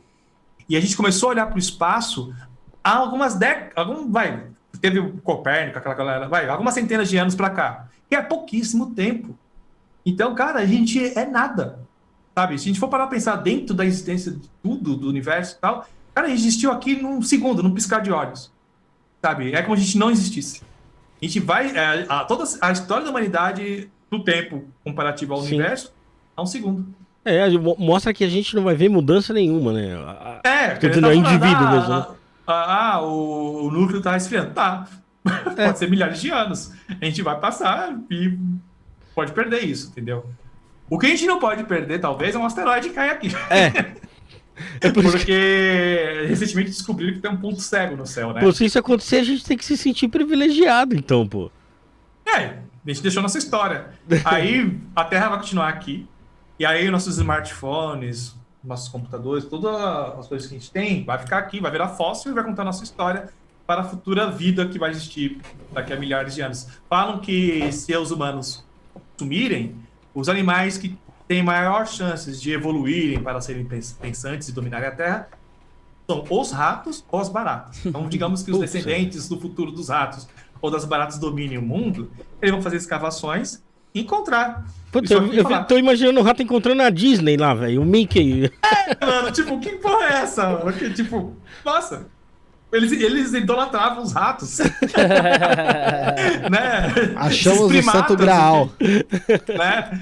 Putz, Então, é. aí no, no futuro, ele- que história isso aqui vai contar? É. Sabe? Tem até um- um- um- uma ramificação da arqueologia que é, é, eu esqueci o nome, mas é uma arqueologia que tenta prever o futuro, né? O que, que a gente vai deixar e como o que a gente está deixando vai, vai ser interpretado por uma outra civilização futura que possa vir depois da gente. Entendeu? E eu fico pensando, caramba, muita coisa não vai fazer sentido, né? Nossa, eles, eles perdiam tanto tempo segurando esse negócio, o que, que é isso? Mas é verdade. É verdade. Não, Né? não precisa pensar, pô, eles perdiam tempo pra caramba com isso, com toda essa terra e com todo o que tem pra aproveitar. É que assim, também depende muito do ponto de vista, né, cara? É, então, porque a gente deduz muita coisa. A gente pega escritos sumérios e tenta interpretar. A gente está acertando? Eu não sei, mas tem especialistas que conseguem enxergar uma coisa ou outra ali. Pode ser que a gente esteja errado, mas a tendência é que a gente esteja certo. Então, eles vão tentar fazer leitura do que a gente fazia, do que que era a nossa cultura. É, muitas coisas não vão fazer sentido para eles. Né? E eu acho isso tudo muito interessante, né? Eu acho que a, a existência de tudo é efêmera, né? Se, se for falar de, de cosmologia. A civilização humana, a gente tem que ter ciência que a gente não vai durar tanto, né? A gente vai sumir um dia. É, é o destino das coisas. Por mais que a gente migre para outros planetas, etc., o próprio sistema solar ele vai colapsar quando o Sol explodir. Sim. Então, Não tem como Nossa. fugir disso, né? não tem como fugir, cara.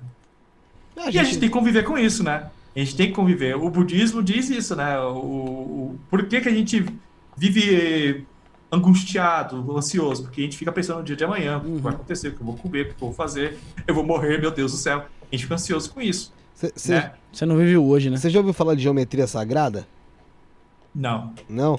Eles tentam colocar como se o meio que tipo o cosmos ali, o universo, ele é representado também em nós, tipo em nossas partículas, em nosso DNA, tal, tal, tal. É como tipo o que o que o que é desenhado, a forma de lá é formado também dentro da gente, sabe? É o Fibonacci que eles falam. É, é. Tipo, mano, é- é- chega a ser interessante algumas coisas dali. Você tem alguma, você tem alguma ligação com espiritualidade ou não, ô, ô Schwarza?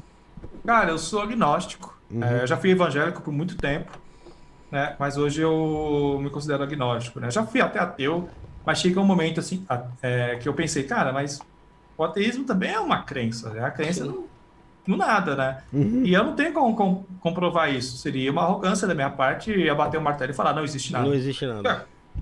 Eu tenho provas? Não tenho. Então, Carl Sagan, que é um cara que me inspira muito, ele era agnóstico. Ele falava, tipo, se Deus for as leis do universo, né, que é a lei da gravidade, as coisas que faz as coisas ser como são, para mim, é, isso é Deus. Ele não precisa ser consciente, ele só precisa ser uma força que move as coisas. Então, eu penso assim, é, eu sou cima do muro. Eu não acredito em Deus, mas também não desacredito que possa existir uma outra coisa.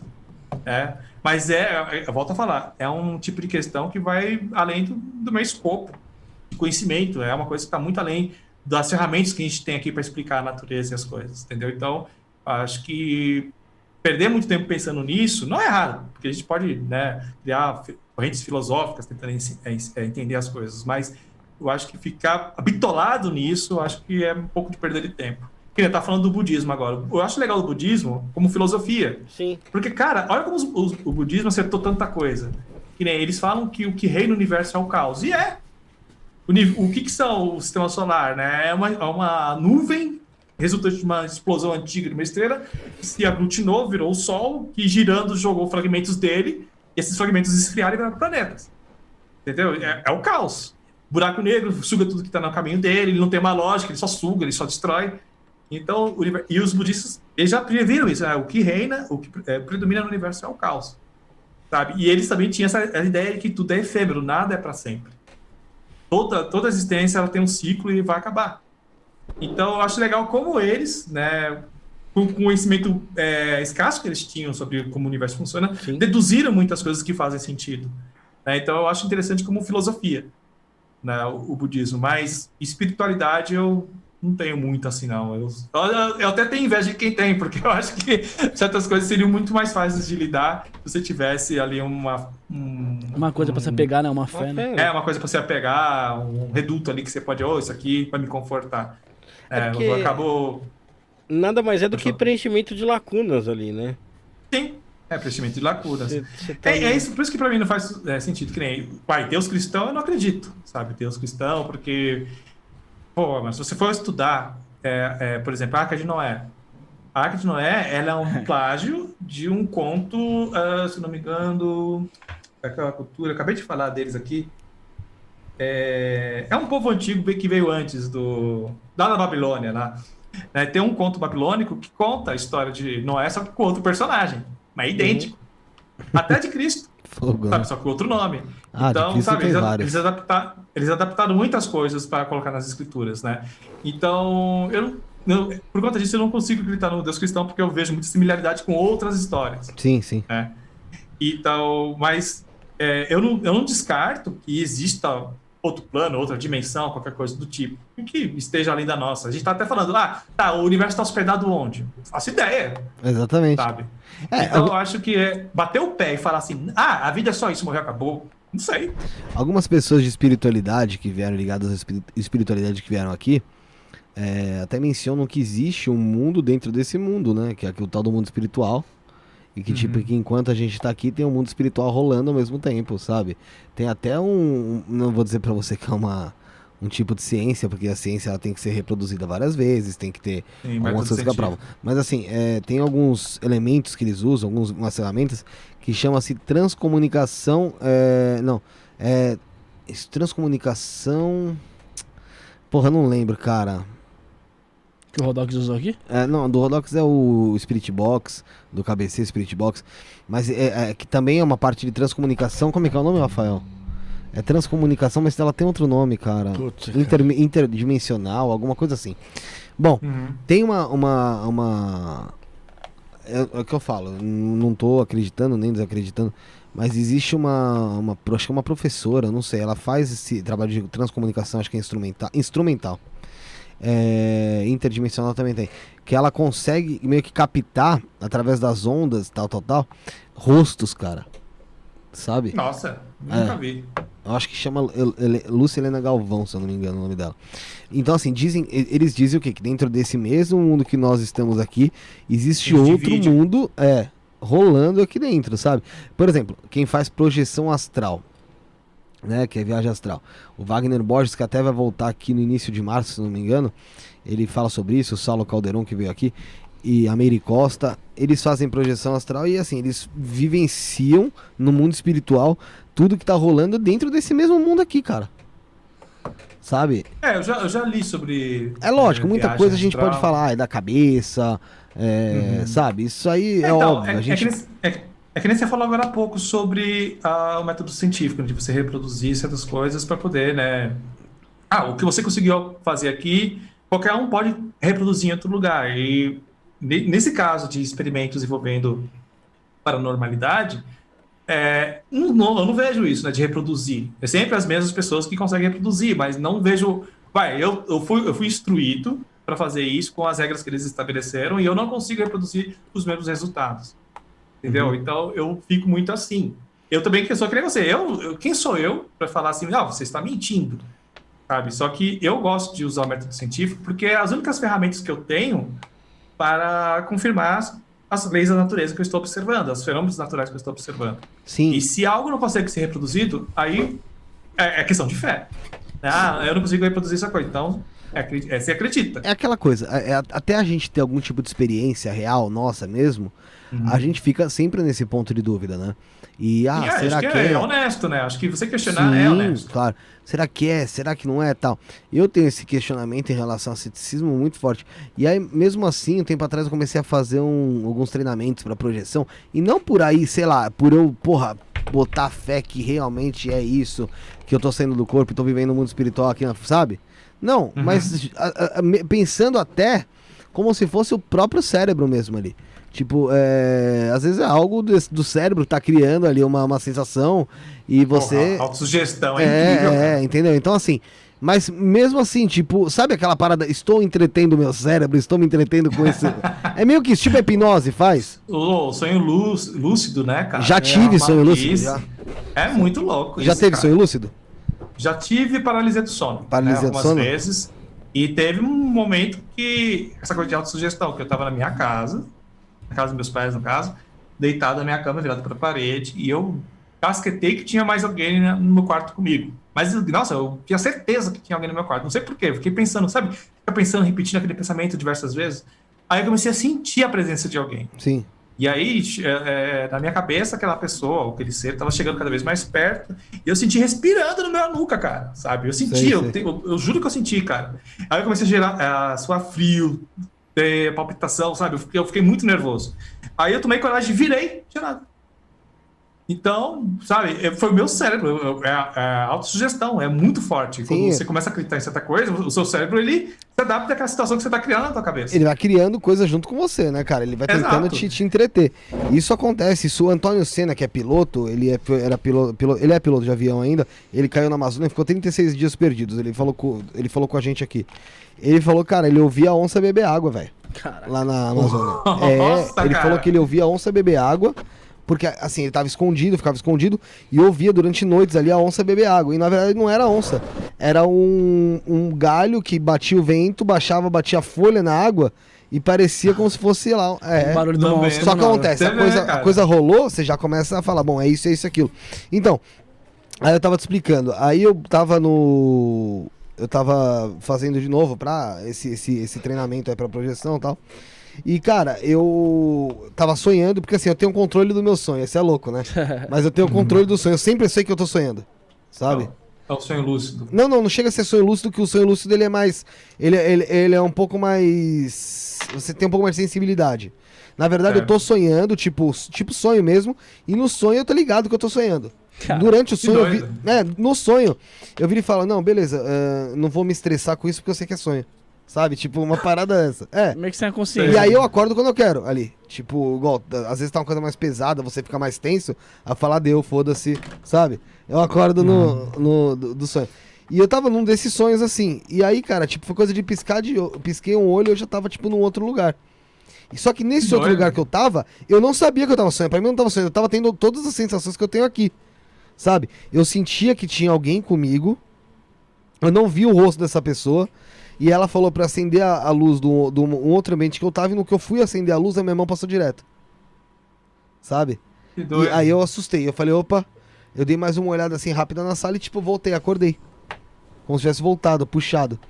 E aí eu falei, porra, isso foi o mais perto que eu cheguei. Aí eu fico pensando, tem outras coisas também que são engraçadas, é lógico, talvez um, um, um não sei o nome de quem que trabalha com isso, mas um neuro alguma coisa da vida, eu consigo explicar. É, recentemente eu tava em casa e, tipo, velho, dormi muito pouco. E minha filha tava comigo. Eu tava deitado no sofá, recostado no sofá, ela do meu lado jogando videogame. E eu. E sabe quando você tá meio que acordado. Você tá ouvindo o ambiente, mas tá cochilando ali? Uhum. Eu tava nessa sensação. E por duas vezes aconteceu isso. Deu, ouvi que tava passando uma propaganda, alguma coisa que ela tinha que mexer no controle. E eu, na minha cabeça, que eu, eu tava para mim acordado, sentado do lado dela, tentar pegar o controle para fazer o que tinha que fazer. E eu não conseguia pegar o controle. E aí eu me toquei, eu falei, não, pera aí, eu não tô aqui. Aí eu, tipo, meio que voltava, tinha que fazer o que tinha que fazer. Sabe? Que doido, cara. Não, É. O meu irmão, ele teve duas vezes essa experiência de.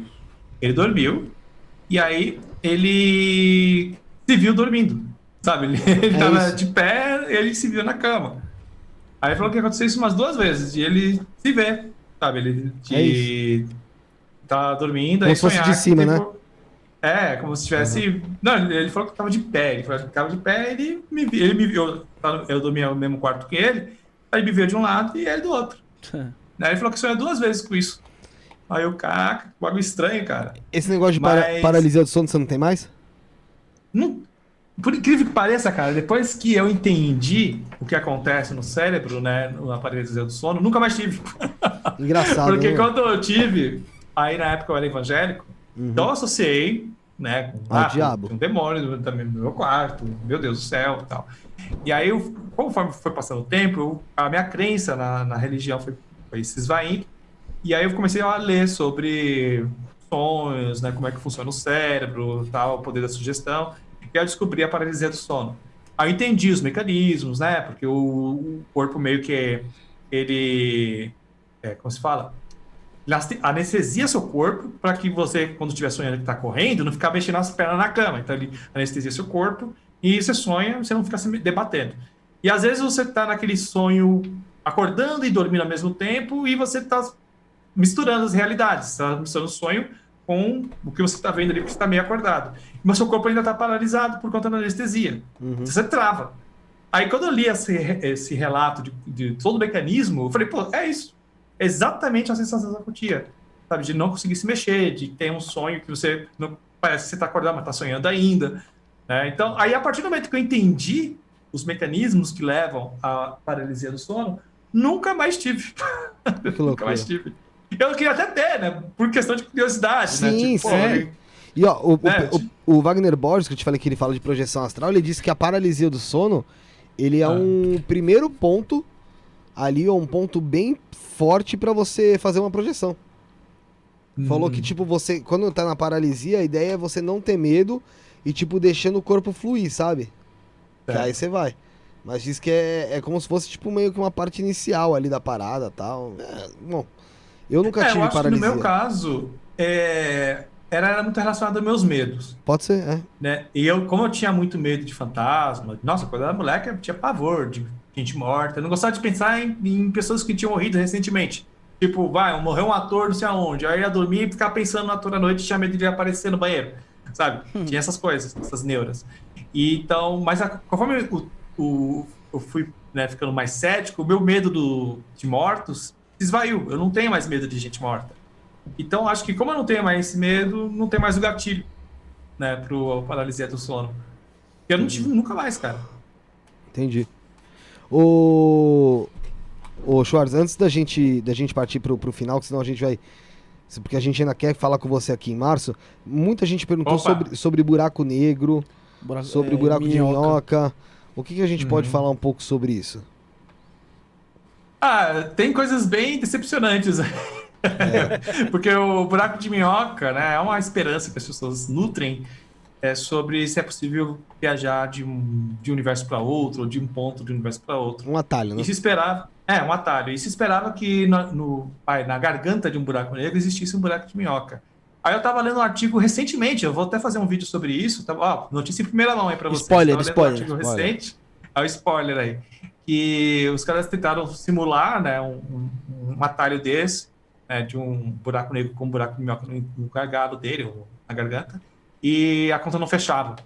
Ah, não, a conta não fecha, não tem como ser. Então, mas os buracos. Não, isso não invalida né, a existência dos buracos de minhoca, eles podem existir talvez ainda, é só mais um estudo. Porque a ciência é assim, né? Por exemplo, eu, o Einstein estabeleceu a, a relatividade geral. Sim. Ela ela explica a natureza, que é uma beleza, a natureza das coisas grandes, mas ela é incapaz de explicar o universo quântico. Ela tem dificuldades para explicar as coisas a nível quântico. Mas para as coisas grandes, ela é muito boa. Aí o que os cientistas fazem? Eles ficam testando. Ficam testando. Ah, será que a relatividade se sai bem nessa situação? Será que ela sai bem nessa outra situação? Então, eles vão sempre testando. Por isso que você sempre ouve falar aí que a Einstein é confirmado mais uma vez, tal, porque a relatividade está sempre sendo testada. E tem gente sempre testando buraco negro, pensando, é, simulando situações com buraco negro, como isso sairia. E esse, esse artigo que eu estou falando é mais um que tenta simular um buraco negro e que a conta não fecha na hora de você colocar um buraco de minhoca lá dentro dele. Uhum. Entendeu? Então, mas existe né, essa possibilidade que no interior do buraco negro existe ali um buraco de minhoca que conecte dois pontos distantes do universo. Mas existe a possibilidade a ver- dele existir em outro lugar também, buraco de minhoca. Além de... É, então, existe, ele pode existir até aqui entre a gente, surgiu um espontaneamente, só que ele ser tão pequeno que ele se evapora tão rápido. Não, mas essa é a Então, porque- curiosidade, porque o buraco negro a gente sabe mais ou menos como é que ele surge. Sim, a gente sabe que é ou na morte de estrela, Sim. ou né, os buracos super ne- negros supermassivos, se acredita que eles podem ter surgido por junções de buracos negros, ou surgiu lá atrás, no início do, Big- do universo com o Big Bang, né? Ele gerou tanta massa ali, tanta coisas caóticas ali, que as estrelas explodiram, tinha uma massa diferente das estrelas que tem hoje, e acabaram gerando os buracos massivos, né? Os gigantescos que tem no centro de galáxia. E a gente sabe, agora os buracos de minhoca, é, a gente sabe que eles poderiam existir, né? É a mesma, é a mesma lógica, se não me engano, do buraco é, negro, só que ele precisaria, para manter o caminho aberto, ele precisaria de energia negativa e de matéria exótica. E são dois elementos que são teóricos. A gente não tem ainda é, provas de que eles existam no universo. Então, ele, ele é um objeto que depende de elementos que são puramente teóricos.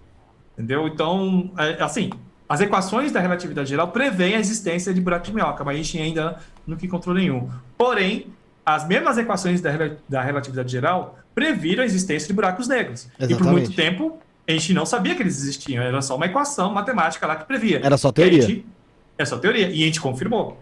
Então, pode ser que existam buracos negros, pode existir, pode ser que existam buracos brancos, que seriam, vai, digamos que o gargalo do buraco negro é um buraco de minhoca e conecta dois pontos do universo. Ele- a saída dele seria um buraco branco, onde nada entra, as coisas só saem dele. Né? Então, mas a gente até hoje a gente nunca encontrou buraco branco. Ah, já pensou, já, a saída do buraco negro para um buraco branco seja outro universo. É, então, o pessoal, uma, uma coisa que os, os físicos criticam muito sobre essa coisa de OVNI e tudo é que, tipo, ah, existem grandes distâncias no universo. Os planetas, Muito. as estrelas são muito distantes, né? O próprio sistema solar é um grande vazio. Para mandar uma sonda até Júpiter demora anos para chegar, Sim. né? Um, um sinal que a, a Juno, que é a sonda que está em Júpiter, manda para a Terra demora 40 minutos para chegar. Isso viajando da velocidade da luz. Então, o, o próprio sistema solar é um grande vazio. Então, imagina planetas que estão orbitando outras estrelas. Então, como é que vai viajar de lá para cá? Né? Então, muitas pessoas falam, ah, pode ser que eles usam atalhos, né? buracos de minhoca, coisa do tipo. Só que são, são recursos totalmente teóricos. Ou né? uma tecnologia fodida. É, uma tecnologia fodida, ou não necessariamente precisa ser, ser viva. A gente estava falando lá atrás sobre se uma civilização não se autodestruir, ela começar a transcender a sua existência e virar outra coisa. Virar uma coisa que de repente não morra. Virar uma coisa que de repente seja biônica, meio máquina, meio orgânico. Uhum. Não necessariamente precisa ser um ser vivo orgânico como, como nós. Que nem teve esse Oumuamua, né? Aquela rocha espacial. Até o vídeo de hoje que eu postei no canal foi sobre o Oumuamua. E todo mundo está tentando entender qual a composição dele. Ah, ele não é feito de gelo, ele não é feito de rocha, ele não é feito disso aqui. Ninguém conseguiu acertar, definir qual é a composição dele. E tem gente, alguns, algumas pessoas que especulam que ele poderia ser uma sonda alienígena. Aí vem aquela, aquela, aquele discurso: ah, mas como é que uma coisa vai viajar tão longe, tal, tal? Como é que é sobreviver? Não, precisa ter alguma coisa viva lá dentro. Ele pode ser sempre. A gente não vive mandando sonda para o espaço? É, Aí a Voyager, que está saindo do sistema solar, já saiu, né? Do sistema solar pode ser a mesma coisa. Entendeu? Então. por que teria que vir um deles pra cá, né, caramba? Não tem sentido. Não tipo, precisa, se a não gente, precisa, se nós cara. que somos mais burros já não mandamos, imagina eles, né? Ó, não, as pessoas falam, ah, por que que a gente nunca mais voltou para a Lua? Bom, primeiro porque teve toda uma como- comoção popular nos Estados Unidos que achou, a população começou a achar que era desperdício de dinheiro, estava tendo várias questões sociais sendo debatidas na época, e fala, pô, mandando gente para a Lua enquanto está faltando educação, isso e aquilo, emprego. Esse foi um dos motivos. O outro motivo foi, pô, por que a gente manda astronauta para lá que pode morrer na viagem? É muito caro de manter o cara vivo no espaço e a gente pode mandar uma sonda. Que é muito mais barato e não vai morrer. É. E faz a mesma coisa. Pô, a gente tá mandando um robô para Marte. A gente mandou, na verdade. E o robô tá perfurando o chão, pegando rocha, fazendo análise química. Que é coisa que os astronautas fizeram na Lua. Só que é um robô. Sabe? Então pra quê? Então, a gente, usando a mesma lógica, por que alienígenas iam mandar uma nave com um, um ET dentro? Pode mandar uma sonda. É que aqui o lance é, é muito comercial, né, Schwarza? É, né? Mas legal pensar que, pô, vai vir um ETzinho aí, um Grey aí falar com você e te man- enfiar a sonda anal em você. E, Aí o pessoal já faz a, já, já pega uma figura, já faz, já vende boneco do ET, já, já comercializa tudo já, né? Por isso que é não, mais fácil. tem uma fazenda, ele começa a amassar mato lá, fazer desenho, É. comprar nada. Aí aquilo ali já vira um ponto turístico na cidade. É. Gente, ó, se minha imagem sumir é porque a bateria da minha câmera tá acabando, eu tô vendo agora que tá piscando. Não, não, já tá acabando aqui também, fica tranquilo. Só pra gente finalizar e fala pessoal novamente, vamos tentar marcar com ele pra março, aí acabando aqui eu já falo com ele pelo Beleza? WhatsApp. Foi legal. Vou marcar. Pô, eu adoro ter essas conversas, cara. Ah, dá pra ir mais longe, cara. É que Dá, dá, dá. no, no remoto ele é uma coisa mais, né? A gente segura um pouco Aham. mais e, e também. E também tem, tem muito assunto ainda pra gente abordar. A Tatiana Sim, sim. Pinotti tá aqui no chat e falou: Schwarza, grande fã aqui. Você tem algum tipo de medo hoje? Medo? Isso. Cara, medo que aconteça alguma coisa ruim com as pessoas que eu gosto. Sabe? Minha esposa, meus gatos, meus pais. É a, é a coisa assim que, que mais me preocupa, sabe?